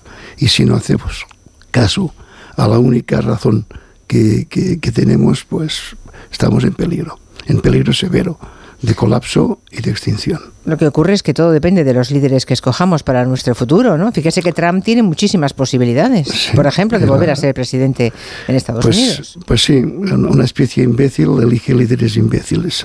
O sea, De modo que nos representan muy bien, ¿no? No, o sea, no, quien escogemos nos representa estupendamente. Efectivamente. Eh, en contra de lo que pensamos, pues esto resulta así. Hay una, una falta de, razonamiento, de lógica en las propuestas humanas eh, que ponen en peligro, lo repito, constantemente al progreso de nuestra especie. Y tenemos que cambiar y variar el rumbo. Tenemos que cambiar la globalización por la planetización. Tenemos que romper la falta de diversidad. Tenemos que volver a la diversidad. Tenemos que volver a generar diferencias para que las diferencias nos ayuden cuando la memoria del sistema se vaya extinguiendo. Tremendo, augura eh, el profesor Eudal Carbonell que la humanidad puede evolucionar hacia eh, especies distintas, ¿no? Sí. Mm, Ojalá. Creo que nombra, creo que nombra cuatro. Eso, eso es el mejor de los casos, ¿no? Sí. Eso en el caso de que hagamos, eh, de que nos paremos y, y vayamos hacia esa planetización en lugar de Sí. Efectivamente, la planetización eh, con- contiene la, diversidad específica, es decir, especies que como nosotros, el Homo sapiens sensu estricto, no modificado, el Homo sapiens editado genéticamente en un laboratorio, el Homo sapiens eh, modificado y obviamente todos los robots y todo el tipo de diversidad que podamos contemplar con la biotecnología. O sea, habrá, digamos, unos. eh, ha- habrá personas como ahora usted y yo, que no nos han modificado genéticamente en principio, ¿no? Esos, esos serán unos pocos, no, no sé si los más listos o los más tontos, pero ahí estarán. Luego estarán eh, eh, los que sí sean modificados, porque por alguna enfermedad o algo les hayan hecho, les hayan aplicado la edición genética o algo así, ¿no? Efectivamente. Y luego estaremos, eh, y luego los robots.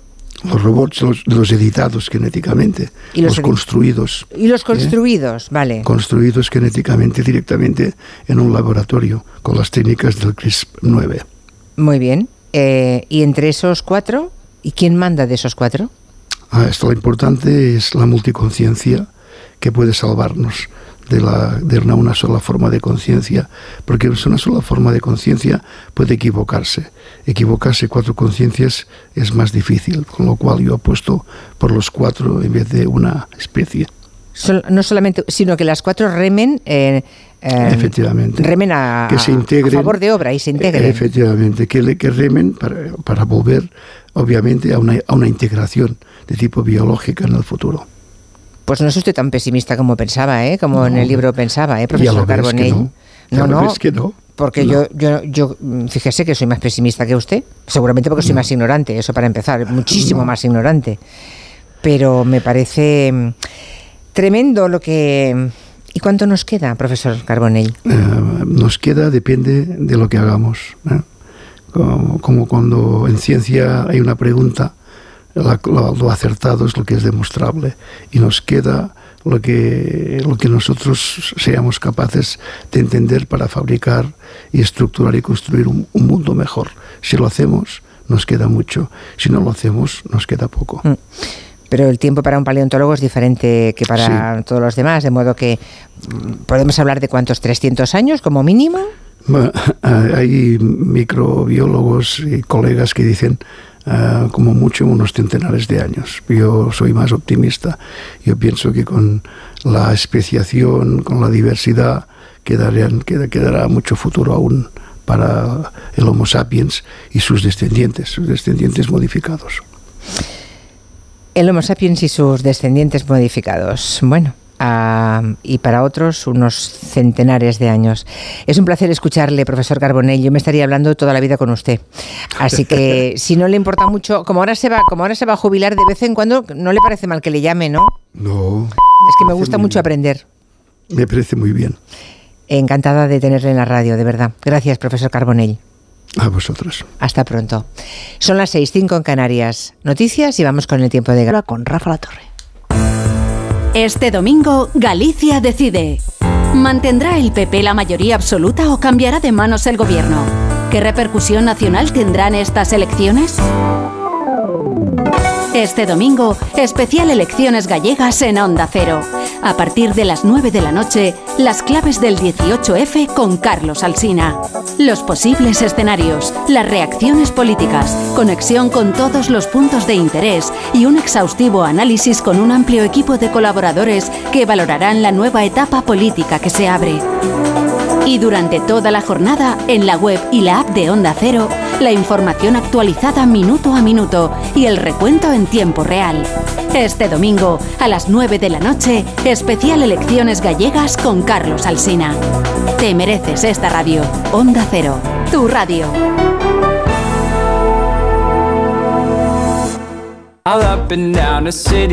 La recta final de las rebajas para hombre ya está en el corte inglés. Todo al 60% de descuento en estas marcas de moda para él. Emilio Tucci, Dustin, Joyce, Green Coast, Easywear. Hasta el 29 de febrero, rebaja final en tienda web y app. El corte inglés. 29. Tus nuevas gafas graduadas de Sol Optical. Estrena gafas por solo 29 euros. Infórmate en soloptical.com. Soy de legalitas porque me sale a cuenta, como cuando consiguieron que me devolvieran el dinero de aquella compra online que llevaba semanas reclamando, o cuando lograron que la compañía aérea me reembolsara 1.700 euros por la cancelación de dos vuelos. Hazte de legalitas en el 900 661 y siente el poder de contar con un abogado siempre que lo necesites. Y ahora, por ser oyente de Onda Cero, ahórrate un mes el primer año. En Alquiler Seguro sabemos que cada cliente es único. Por eso estamos orgullosos de ser la primera empresa del sector en recibir la certificación AENOR de compromiso con las personas mayores. Horario preferente, más de 50 oficinas a tu disposición, gestores especializados y mucho más para que la edad no sea un obstáculo en tu alquiler. Alquiler Seguro, la revolución del alquiler. ¿Te preocupa el trabajo? Tranquilo, toma Ansiomet. Ansiomet con triptófano y asuaganda te ayuda en periodos de tensión en el trabajo. Venga, que tú puedes. Ansiomet de Pharma OTC. ¿Y si el coche del futuro ya estuviese aquí? En Spoticar, líder europeo en vehículos de ocasión, te ofrecemos coches con hasta tres años de garantía. Visita tu concesionario y disfruta de disponibilidad inmediata reservando tu coche en spoticar.es. Y ahora, hasta final de mes, en Spoticar, descubre condiciones excepcionales de financiación con Stellantis Financial Services. Consulta condiciones en spoticar.es. Noche de tos. Respira. Toma Herbetón Respir. Herbetón jarabe con extractos de pino y eucalipto es expectorante natural y antiinflamatorio pulmonar. Herbetón Respir. Consulte a su farmacéutico o dietista.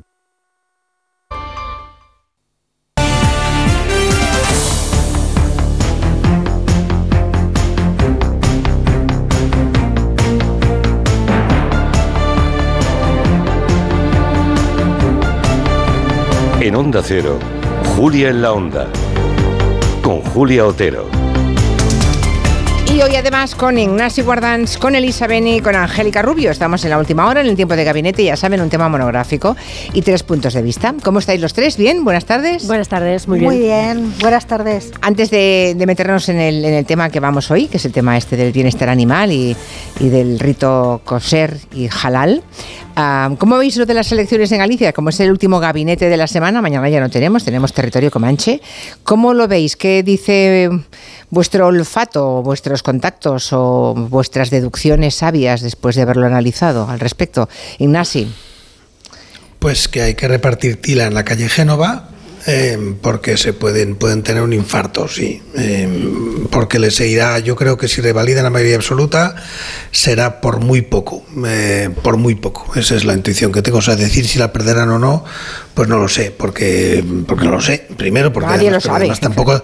No, no, pero no, pero es que además nadie lo sabe, pero que, que esto dependerá de un análisis que soy incapaz de hacer, que es cómo funciona la ley electoral en Galicia. No es una sola circunscripción, o sea que hay, hay un detalle estrictamente electoral de lo que puede suponer arriba y abajo que no tengo claro.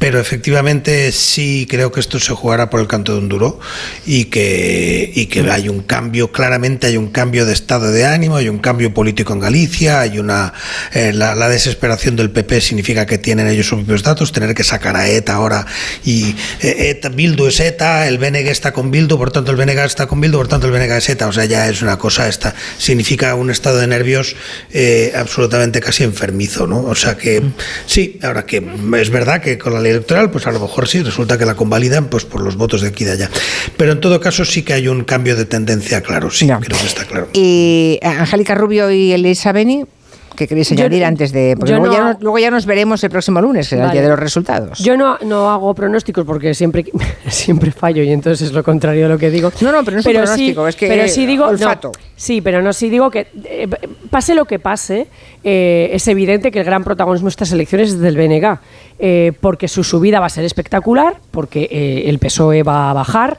eh, y no va a tener buenos resultados porque Podemos y Sumar andan ahí entre si tienen representación o no y el PSOE a lo que a lo que puede aspirar es a apoyar al BNG para que cambie a un gobierno de izquierdas en Galicia si no revalida el PP y por lo tanto pues digamos que el triunfador moral gobierne o no gobierne será el BNG en el sentido de que ha pegado un subidón espectacular. Será, esa, pero, se- será una, una noticia, digamos, importante, pero no, mm, en fin, no vinculante, sino puede gobernar, ¿no? Pero claro, sí, luego... eh, Hombre, sí, pero, pero será una oposición, Sí, será sí, sí. un partido de oposición fuerte, ¿no? Sí, será sí, la sí, sí. oposición. Bueno, yo casi la pregunta te la haría a ti, Julia, que, Ay, no. que tienes conocimiento de la tierra de los que más que estamos aquí, ¿no? Y olfato también. Eh, yo creo que el, el titular se das por descontado el gran subidón del bloque, como decía Elisa, que el PSOE sufrirá, pero vamos a ver, seamos sinceros, el titular está en si el PP pierde o no la mayoría absoluta. Desde luego, ese, Ese es el, el único caso, titular. claro, los datos ahora mismo, la mayoría de las encuestas dicen que el PP revalida la mayoría absoluta. Hay algunas, por ejemplo, el CIS, por ejemplo, 40DB para el país, o, perdonadme la autocita, Electomanía para el plural, que dicen que hay partido. Efectivamente, como dice Ignasi Guardans, algo se huele en el aire, pero al mismo tiempo... eh, También, yo que, yo también que también se olía en julio, algunos se lo olían en julio al- a, nivel yo, nacional. yo que también conozco un poquillo aquello, un poquillo por la proximidad del Bierzo y todo esto y mi familia política y demás, eh, digo que aunque algo se huele en el aire, también es cierto que es muy difícil que el Partido Popular pierda la mayoría absoluta porque tiene mucho colchón. Las cosas como son.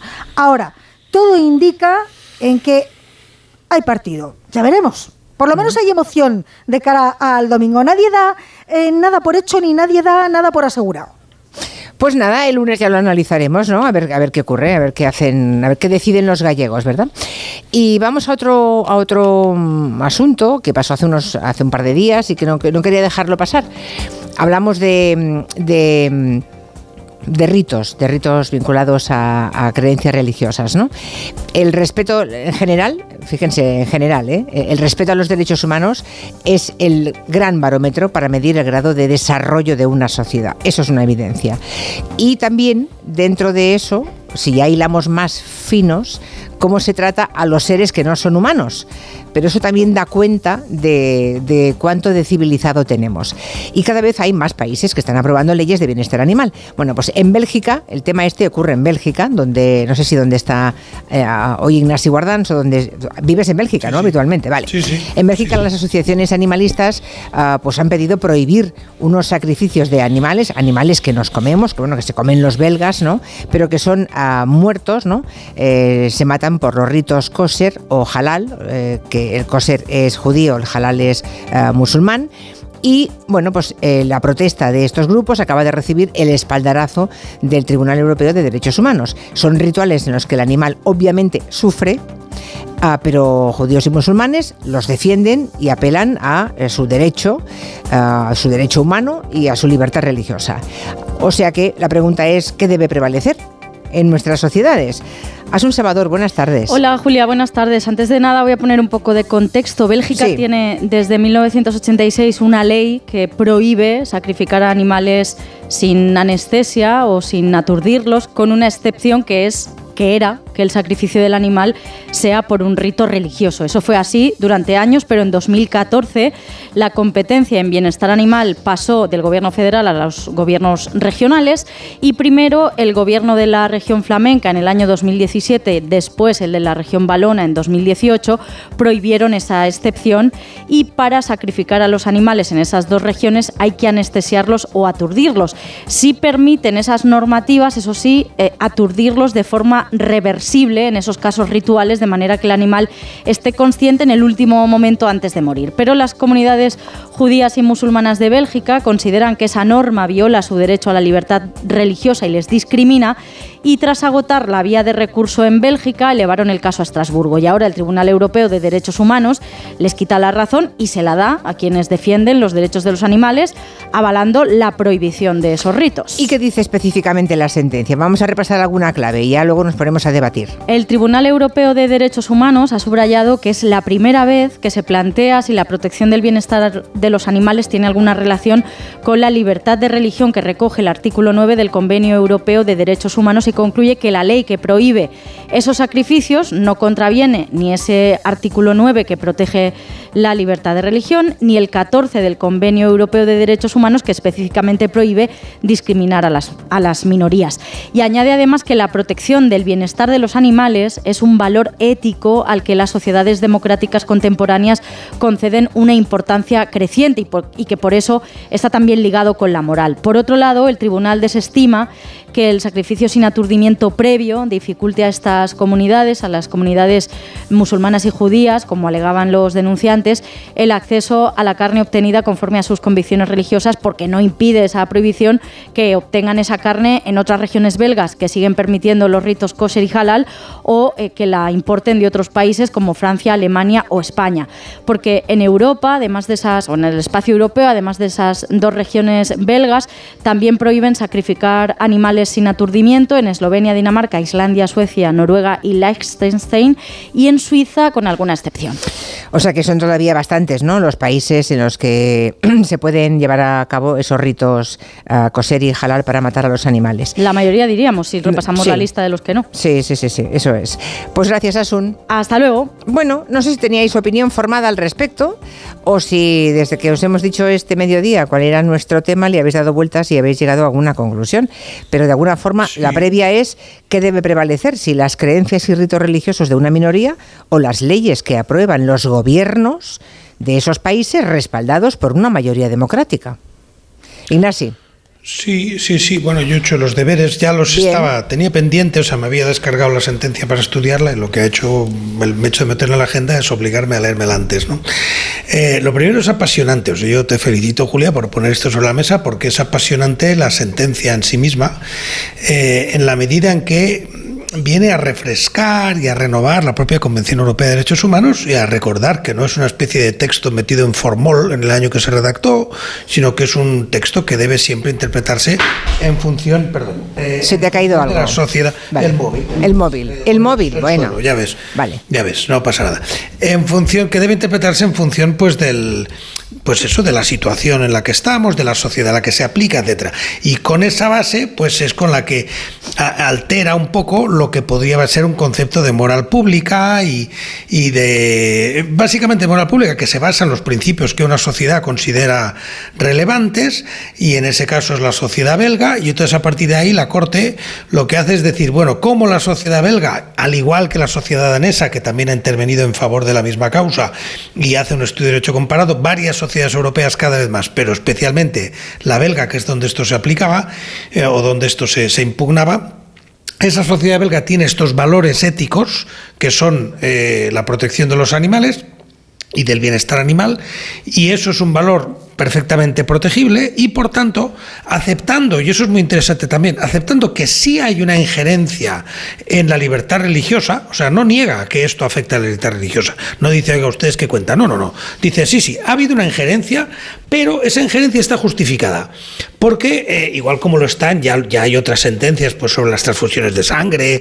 o sobre otras cosas, los testigos de Jehová, por ejemplo, donde son injerencias justificadas. ¿no? Eso ya está, la justicia lo tiene eso ya muy acreditado. Bueno, pues esto es una capa más, pero encaja en ese mismo tipo de lógica. De la misma manera que la libertad religiosa no protege no hacer transfusiones de sangre, y, no, y eso no se, va las, no se basa solo en el bienestar del menor o de aquel a quien se intenta negar, sino que, bueno, pues se basa en un concepto de la protección de la vida, etcétera, pues con una lógica similar, ¿eh? se dice que si una sociedad decide proteger el bienestar animal eh, y que además eso tiene consenso científico, que también lo cita, o sea que esto no es un tema solo ideológico, eh, aporta consenso científico, pues es una restricción a la libertad religiosa perfectamente válida. A mí me parece un razonamiento impecable, me parece que efectivamente las sociedades evolucionan, que en España tenemos buen ejemplo de ello, el, discurso contra los toros, contra tirar las cabras desde un balcón, la matanza del cerdo, yo, yo a los toros no he ido, lo voy a decir aquí, no he ido nunca, pero matanza del cerdo está en varias en las que efectivamente se hace no, ni aturdimiento ni nada, o sea, se le desangra en vivo, ¿no? Eh, y está en algunas matanzas de cerdo en Cataluña, claro, eso no está prohibido en España, pero podría estar. No, ahora ya sí, ¿eh? matanzas en público como ¿Está? acto está prohibido ya, ¿eh? La matanza como acto, pero se le no lo sé, no, pero Sí, como sí, rito en una granja no se puede matar el cerdo así. No, Vale, no. Perdonad, yo no, no, No, he estado hace muchos años, No se puede, pero no sabía puede. si se podía o no. No, no, ya hace muchos años que Eh, no se puede ya, ¿no? Bueno, y yo hace muchos años que no he ido. Ya, pero ya, vamos, ya. he estado, he estado. He estado y cuando estuve, pues eso se celebraba, yo qué gran fiesta, ya hemos matado al cerdo, y los gritos del cerdo los sigo recordando hoy todavía, ¿no? Eh, o sea que, porque eran unos gritos que se oían a un kilómetro. Estremecedores, sí. Estremecedores. O sea que efectivamente nuestra sociedad ha cambiado, hablo de fiestas, hablo de esto, y a mí me parece perfecto que, Mm. que esto se, se haya puesto así, sabiendo que, y eso es un último matiz que tengo, Julia, que esto en cambio todavía no se puede convertir, aunque va camino de, en una prohibición europea, porque eso exige un consenso social. Entonces, como tú has dicho muy bien, pues ese consenso social existe pues en Dinamarca, en Bélgica, pero es posible que todavía no sea general. Cuando el consenso social sea general, esto se convertirá en un reglamento europeo que prohibirá eh, este tema y habremos terminado. Bueno, interesante. ¿Cómo lo ve Angélica o Elisa? No sé cuál de las dos quiere empezar ahora o quiere seguir. Bueno, a ver, a mí este tema, cuando se habla de libertades, eh, siempre me parecen temas muy espinosos y muy complicados. A mí también me parece una sentencia impecable eh, y muy sensata. Es que lo mejor de, yo como soy una alega, eh, para mí lo mejor de las sentencias, uno, es entenderlas, no tirarme tres días para entender una sentencia, entenderlas y que conectes con ellas, ¿no? Y esta sentencia, como también decía Ignasi, oye, me parece impecable, porque parece de puro sentido común. Ahora bien, el tema de fondo es complicado. Una libertad frente a una legislación, a una capacidad legislativa de un Estado o de una administración. Bueno, al final eh, yo creo que para mí la, la conclusión es que la libertad religiosa no puede significar hagamos lo que nos dé la gana. Sobre todo en países y en democracias donde conviven diversos cultos. Porque si prevaleciera el derecho a la libertad religiosa sobre cualquier otra cosa, acabaríamos pudiendo teniendo que justificar disparates. Imaginémonos una religión que eh, justificara, yo qué sé, la amputación de dedos, ¿no? Pues no tendría ningún sentido que prevaleciera la libertad religiosa para justificar eso. Por lo tanto, yo creo que al final la convivencia, el, el bien común, eh, junto al respeto debe prevalecer. Y hay una cosa muy importante que dice esta sentencia. Oiga, mm, eh, sacrificar animales con sufrimiento, mm, prohibir que se sacrifican animales con sufrimiento, no impide que usted siga practicando su religión. Por lo tanto, tiene todo el sentido. Eh, a Lo que pasa es que dice la sentencia, y si quieren comer carne, que la importen de los países Claro. donde está permitido. Ese es el problema, digamos, ¿no? O sea, que el problema es no, eh, no, no es mm, prescindan usted del rito y, y sea un buen musulmán o un buen judío en todo lo demás, porque para ellos es importante, claro. eh, A ver, sí, a eso voy yo. Bueno, eh, claro, Eh, a ese es el tema. eh, de todas formas, en, en la- al, leer la sentencia he visto que no todas las comunidades musulmanas ni judías de Bélgica eh, han participado en, este, en esta demanda al, al Tribunal Europeo de Derechos Humanos. Es decir, que hay algunas que les parece que es compatible. ¿eh? Hay algu- algunas, supongo que más ortodoxas, que creen que no es compatible, Así es. eh, pero algunas creen que sí. Bien, yo me lo traigo a España el tema, ¿vale? Eh, en primer lugar, no sé si habéis asistido alguna vez a un sacrificio ritual eh, halal, yo sí. Eh, y, y, bueno, pues esto consiste en que es una, es, es una muerte por exsanguinación, es decir, porque, por Es como el sangre, cerdo, sí. es por Los que hemos visto la matanza del cerdo es lo mismo. Eh, el, el animal tiene que estar orientado hacia la Meca, debe ser eh, muerto con un, con un cuchillo, hay que eh, invocar a Dios en el momento en el que se corta el, el, eh, cuello y el animal tiene que estar eh, vivo en el momento en el que, en el que se hace. Y despierto, vivo y consciente, Claro, yo lo he visto porque en Ceuta mis vecinos, cuando llegaba la fiesta de la Aizalquivir, la, la Pascua del, del Cordero, la fiesta del sacrificio, que conmemora el momento en el que Dios le dice a Abraham que que mate a su hijo Isaac, ¿no? Eh, pues que es una gran fiesta, es la segunda gran fiesta mayor después del final del Ramadán y es la, fiesta que coincide además con el fin de la peregrinación a la Meca. Entonces, eh, tradicionalmente allí en Ceuta los, borregos se tenían en las terrazas y el sacrificio, eh, lo tradicional en el Islam es hacerlo en el propio domicilio, aunque se ha conseguido después que muchas familias acudan a hacerlo a sitios que el propio ayuntamiento de Ceuta dispone.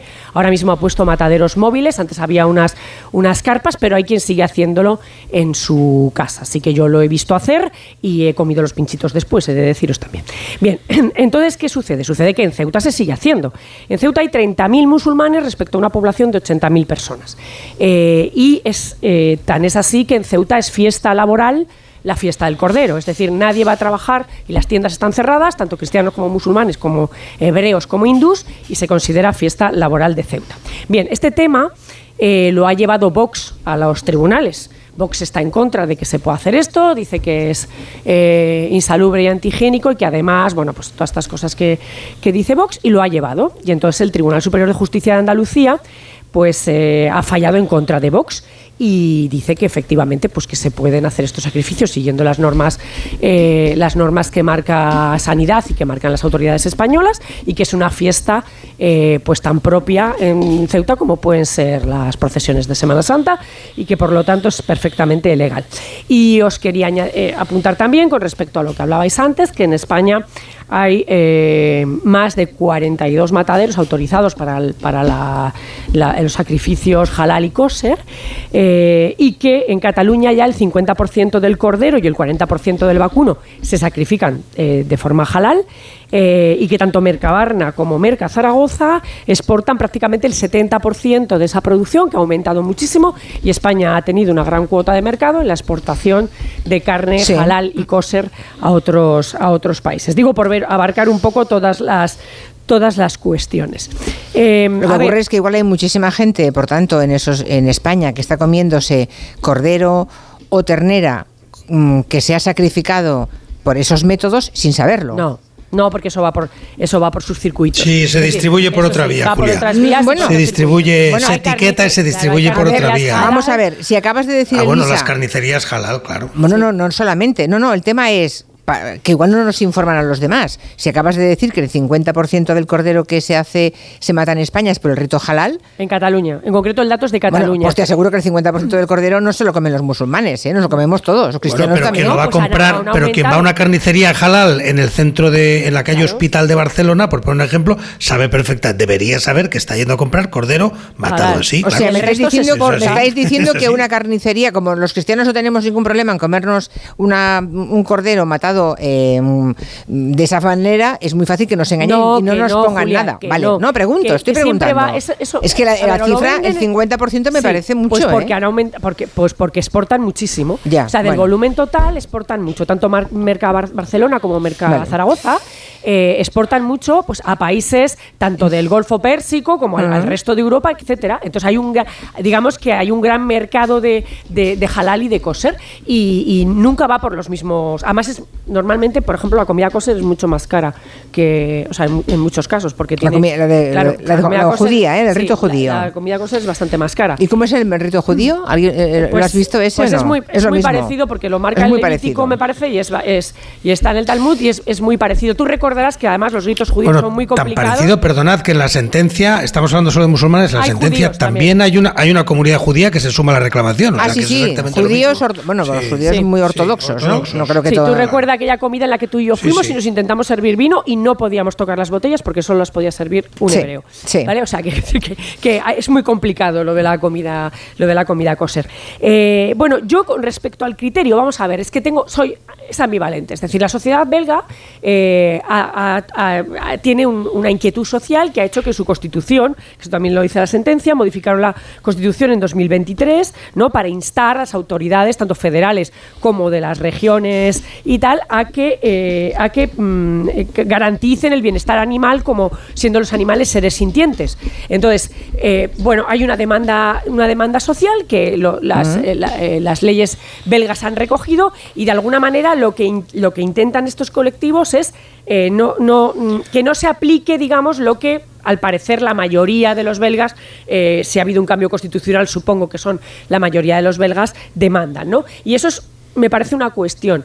Eh, y ahí sí creo que... No, el tema es, en un Estado, en un Estado eh, donde la separación de poderes de Iglesia y Estado está clarísima, es el caso de España, es el caso de Bélgica, es el caso de Francia, de Italia, o sea, en la Unión Europea hay separación de eh, Iglesia y Estado, obviamente.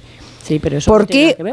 Hombre, sí, porque tenemos que aceptar en un, en un Estado en el No. que la religión se considera un acto privado, ¿por qué tenemos que... eh, Es que no lo es. No lo es. Es que no lo es. No, pero es que además No no, lo es un acto No privado. es el que-. La separación lo iglesia-estado lo, acto que privado. decir es que el Estado no te puede obligar, el Estado no te puede obligar ni, ni puede ser, digamos, eh, practicante de una determinada, eh, de una determinada religión o aplicar las normas de esa religión, como por ejemplo hacía Franco, que es coger las normas, digamos, católicas teocráticas y convertirlas en leyes. Eso es un- la separación iglesia-estado no dice eso, pero donde hay libertad de culto y libertad religiosa, el planteamiento es eh, dónde está el límite en el que tú por ser, ser la cultura y el y mayoritaria eh, eh, eh, laica o cristiana Pero puedes ¿qué pero ocurre? a Sí, las pero- otras comunidades que lleven a cabo sus Vale, ritos pero culturales ¿qué se le ocurre? Sí, pero ¿qué se le ocurre si un Estado eh, decide democráticamente, porque así lo han escogido sus ciudadanos, pues que no se que no se mata con sufrimiento a los animales? Que no, no se mata. pues. Entonces Pues- se prohíbe y ya está. pues ¿Cuál ya es el pues problema? llevas- Pues eso, Bueno, pues y ya eso está, es lo que ha dicho esta sentencia. Claro, eso es lo que ha dicho esta sentencia. Ellos claro. Los van belgas- a Estrasburgo, ya Claro. hay jurisprudencia, les A ver. dirán lo mismo. Pero Sí, Cuando no pero si me permitís eh, entrar Sí, pero lo que les responden desde Estrasburgo, que me parece muy bien, dicen, tienen ustedes razón, ustedes, es- esa ley que ustedes han- se han dado a sí mismos no, va- no está en contra de los derechos humanos y de la libertad religiosa. Si quieren ustedes comer carne con animales eh, a los que mm, se ha provocado sufrimiento en la muerte eh, por, por el rito halal, cómprenlo ustedes en otros países, pero eso no es una solución, Pero es, es que una no les solución, da la- es un no, parche. pero es ¿Por qué no es una solución? La sentencia no, No, da una no. solución. La sentencia Bueno, les yo dice. querría- Sí, una postilla solo, en esto, Una por favor. postilla. La sentencia les dice que tampoco les están restringiendo o impidiendo totalmente, puesto que pueden comprar en otro sitio. No es que les dé una solución, sino que les dice que la restricción Ya, pero es eso no es una absoluta. solución porque si toda la Unión Europea decidiera lo mismo, Ignasi, Pues estaría. claro, Pues, entonces ¿qué? Vamos a ver. No, bueno, Julia te contesto. Sí, sí, sí, sí, quiero sí, sí, claro, claro, es que es- los, los, los jueces, primero, es muy importante, y los jueces, tanto el juez de primera instancia como la Corte Europea de Derechos Humanos, eh, se pronuncian sobre lo que tienen delante. Eso es un, precio, un principio fundamental, ¿eh? sobre lo que se les ha pedido. Y entonces aquí nadie ha pedido, porque no hay ninguna restricción en Europa, sobre si va contra los derechos humanos o no, una prohibición de comer halal. El día que alguien en algún país, que eso no tiene ningún consenso social, ni conozco ningún país democrático que lo prohíba, pero el día que algún país prohíba comer halal o vender halal, porque más que comer sería primera vez el comercio de carne halal, Sí. pues el día que eso ocurra, pues tendremos un debate distinto. Y yo ese día, pues no me, me pondré en contra, porque oye, me parece que prohibir no, no, no soy favorable. Pero podría ocurrir, podría ocurrir que en una evolución, yo creo que tardaría 100 años más, pues se prohíba no solo el hecho de sacrificios para tener carne halal en Europa, sino el paso siguiente, que sería prohibir la importación de productos y por tanto la comercialización. Eso no ocurre, no está en la agenda de nadie, no conozco ni siquiera Dinamarca, que fue de los primeros, se lo plantea, por tanto no está en la agenda, Julia. Así que eso no está, ni, ni, ni, ni está ni se le espera. Lo que está, y por tanto no habrá restricciones a la importación de carne halal que venga de Israel o que venga de Marruecos. No está.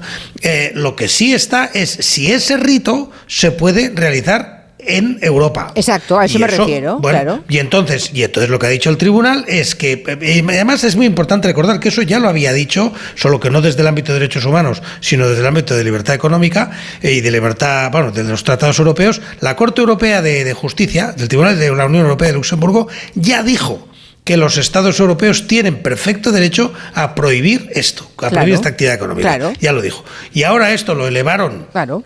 Por vía de derechos humanos y ahora el Tribunal de, Estrasburgo ha dicho que sí, sí, que, de- que no viola ningún derecho humano. Pero eso no significa que lo imponga, sencillamente dice, oiga, prohibirlo no es ilegal, autorizar no es no va contra la Convención de Derechos Humanos, ya está, eh, porque hay un equilibrio entre la libertad religiosa y el principio de igualdad, etcétera, y, eh, y esta prohibición. Y, y eso es lo que ha sopesado y eso es lo que permite que de alguna manera los demás estados de la Unión Europea que poco a poco vayan, eh, o regiones, porque eso a veces es a nivel regional, que po- poco a poco vayan estableciendo esa prohibición, pues tienen perfecto marco para hacerlo, pero nadie les obliga a hacerlo. Es Mira, yo si me, si me permitís, sí. muy brevemente. Pero luego se aquí, aquí lo que está en un lado de la balanza es la libertad religiosa. Y en el otro lado de la balanza está la capacidad de los estados para legislar y hacer normas. Lo que viene a decir, en mi humilde opinión, esta sentencia es que los estados, que prevalece la capacidad de los estados para permitir y para prohibir.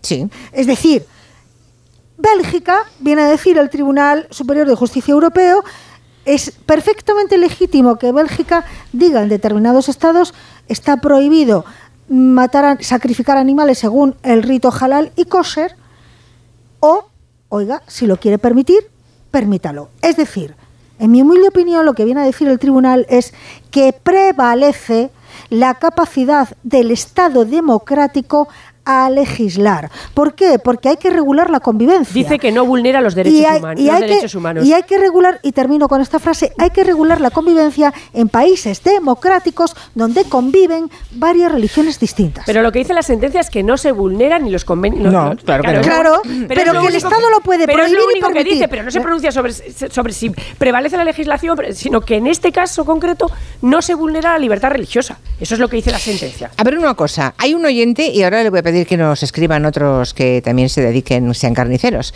Ah, dice un oyente, ¿estáis equivocados? Soy carnicero en Zaragoza, el 90% de ternera que vendemos es halal.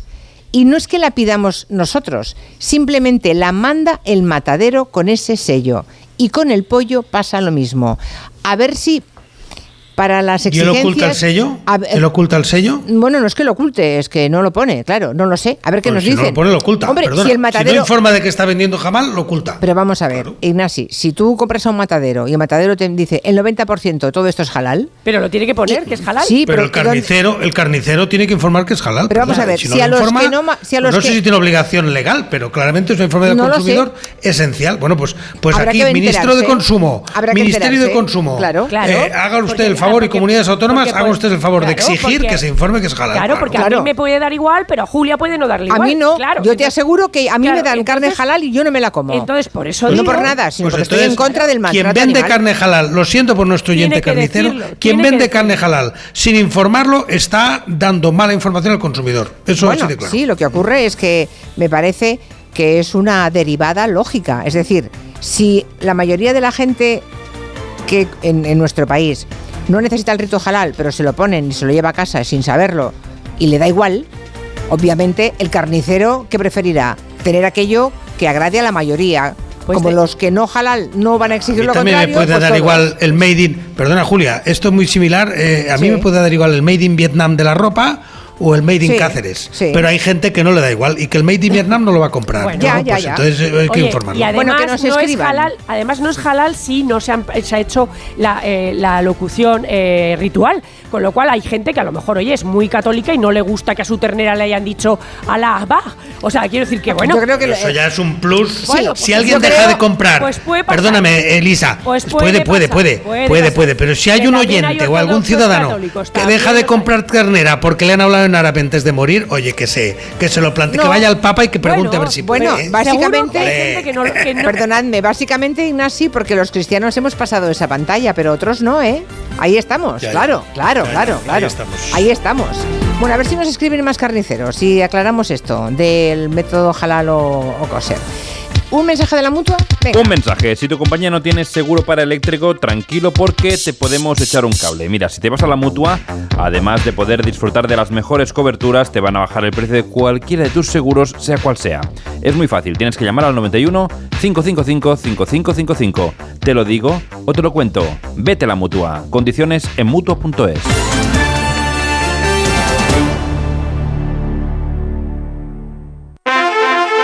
Madre mía, qué golpe. Parece que tu coche se pelea con una columna. Con el seguro de coche de línea directa, no solo te ahorras una pasta, sino que además puedes escoger el taller que quieras aquí o en Chipiona. Y si eliges taller colaborador, también tienes coche de sustitución garantizado y servicio de recogida y entrega. Cámbiate ahora y te bajamos el precio de tu seguro de coche, sí o sí. Ven directo a lineadirecta.com o llama al 917-700-700. El valor de ser directo. Consulta condiciones. Su alarma de Securitas Direct ha sido desconectada. Anda, si te has puesto alarma. ¿Qué tal? La verdad que muy contenta. Como me paso casi todo el día fuera de casa trabajando, así me quedo mucho más tranquila. Si llego a saber antes lo que cuesta, me lo hubiera puesto antes. Protege tu hogar frente a robos y ocupaciones con la alarma de Securitas Direct. Llama ahora al 900-272-272. A ver esa foto, decid patata. ¡Hijolusa! En el supermercado, dale la vuelta al envase y encuentra nuestra marca para garantizarte una gran calidad en tu mesa. Patatas Hijolusa. Amamos las patatas. Empresa colaboradora del Plan 2030 de apoyo al deporte de base. ¿Te preocupa el trabajo? Tranquilo, toma Ansiomet. Ansiomet con triptófano y asuaganda te ayuda en periodos de tensión en el trabajo. Venga, que tú puedes. Ansiomet de Pharma OTC. ¿Te lo digo o te lo cuento? Te lo digo, soy buena conductora. ¿Y aún así me subes el precio? Te lo cuento. Yo me voy a la mutua. Vente a la mutua con cualquiera de tus seguros. Te bajamos su precio, sea cual sea. Llama al 91 555 5555. 91 555 5555. Te lo digo o te lo cuento. Vente a la mutua. Condiciones en mutua.es. Cuando Berta abrió su paquete de Amazon, se le aceleró el corazón. Pantalla LCD y seguimiento de la frecuencia cardíaca. La pulsera de actividad se clasificó en su corazón por su calidad y su precio. Cinco estrellas de Berta. Productos estrella a precios estrella. Empieza a buscar en Amazon hoy mismo. Cada día tengo peor la memoria. Toma de Memory. De Memory con fósforo y vitamina B5 contribuye al rendimiento intelectual normal. Recuerda, de memoria, de Memory. Y ahora también de Memory Senior, de Pharma OTC.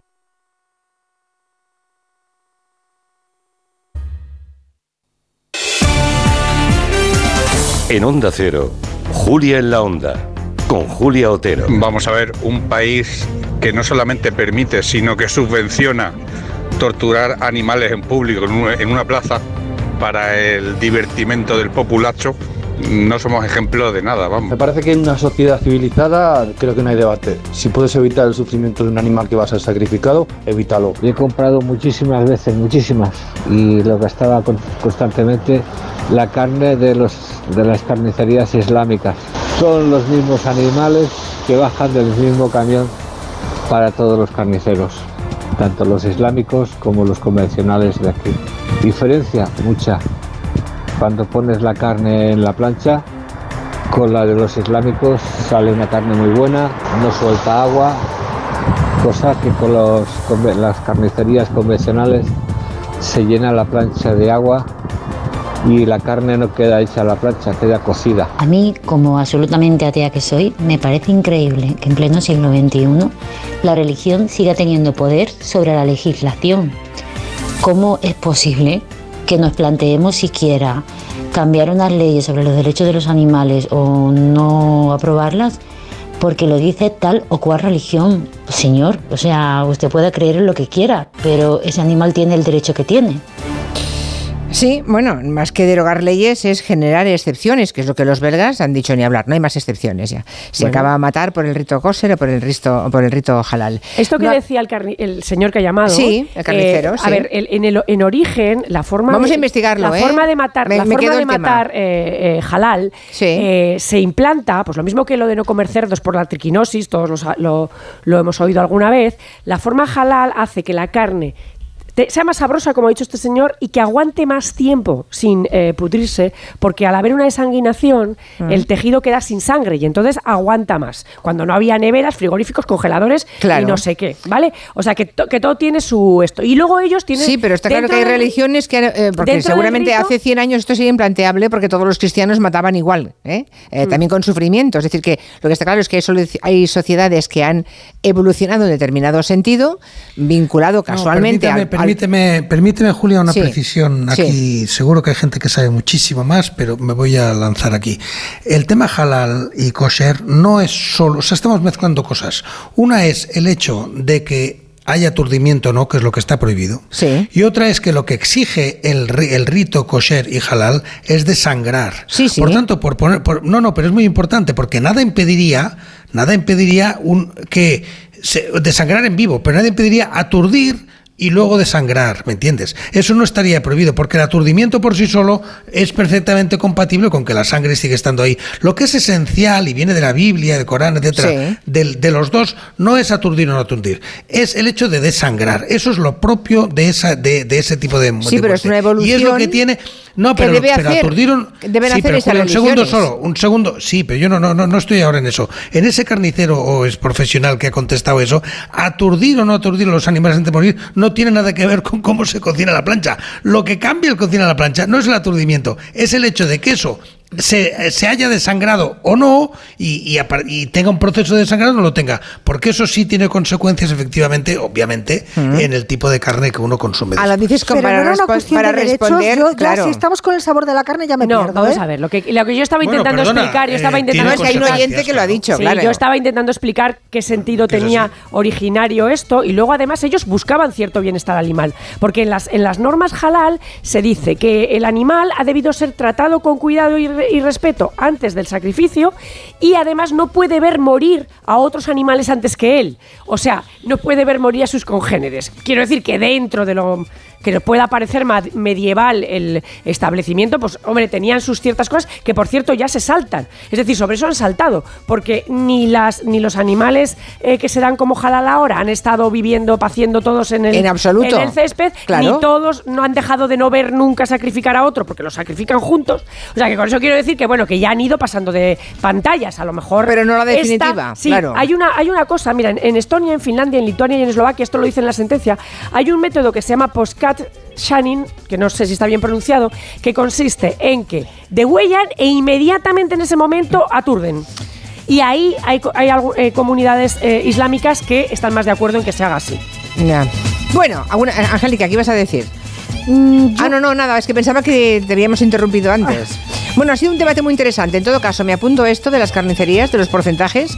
¿Cuántos en España se matan según veo- la legislación española? Ya te veo por todas las carnicerías ahí indagando. No, no, no, no, no, no, no, pero quiero saberlo, quiero saberlo. Quiero saber que está rigurosamente prohibido para una carnicería eh, no decir, no comunicar eh, si la carne que ofrecen está muerta en el matadero con las leyes de nuestro país o eh, por los ritos eh, judíos o musulmanes.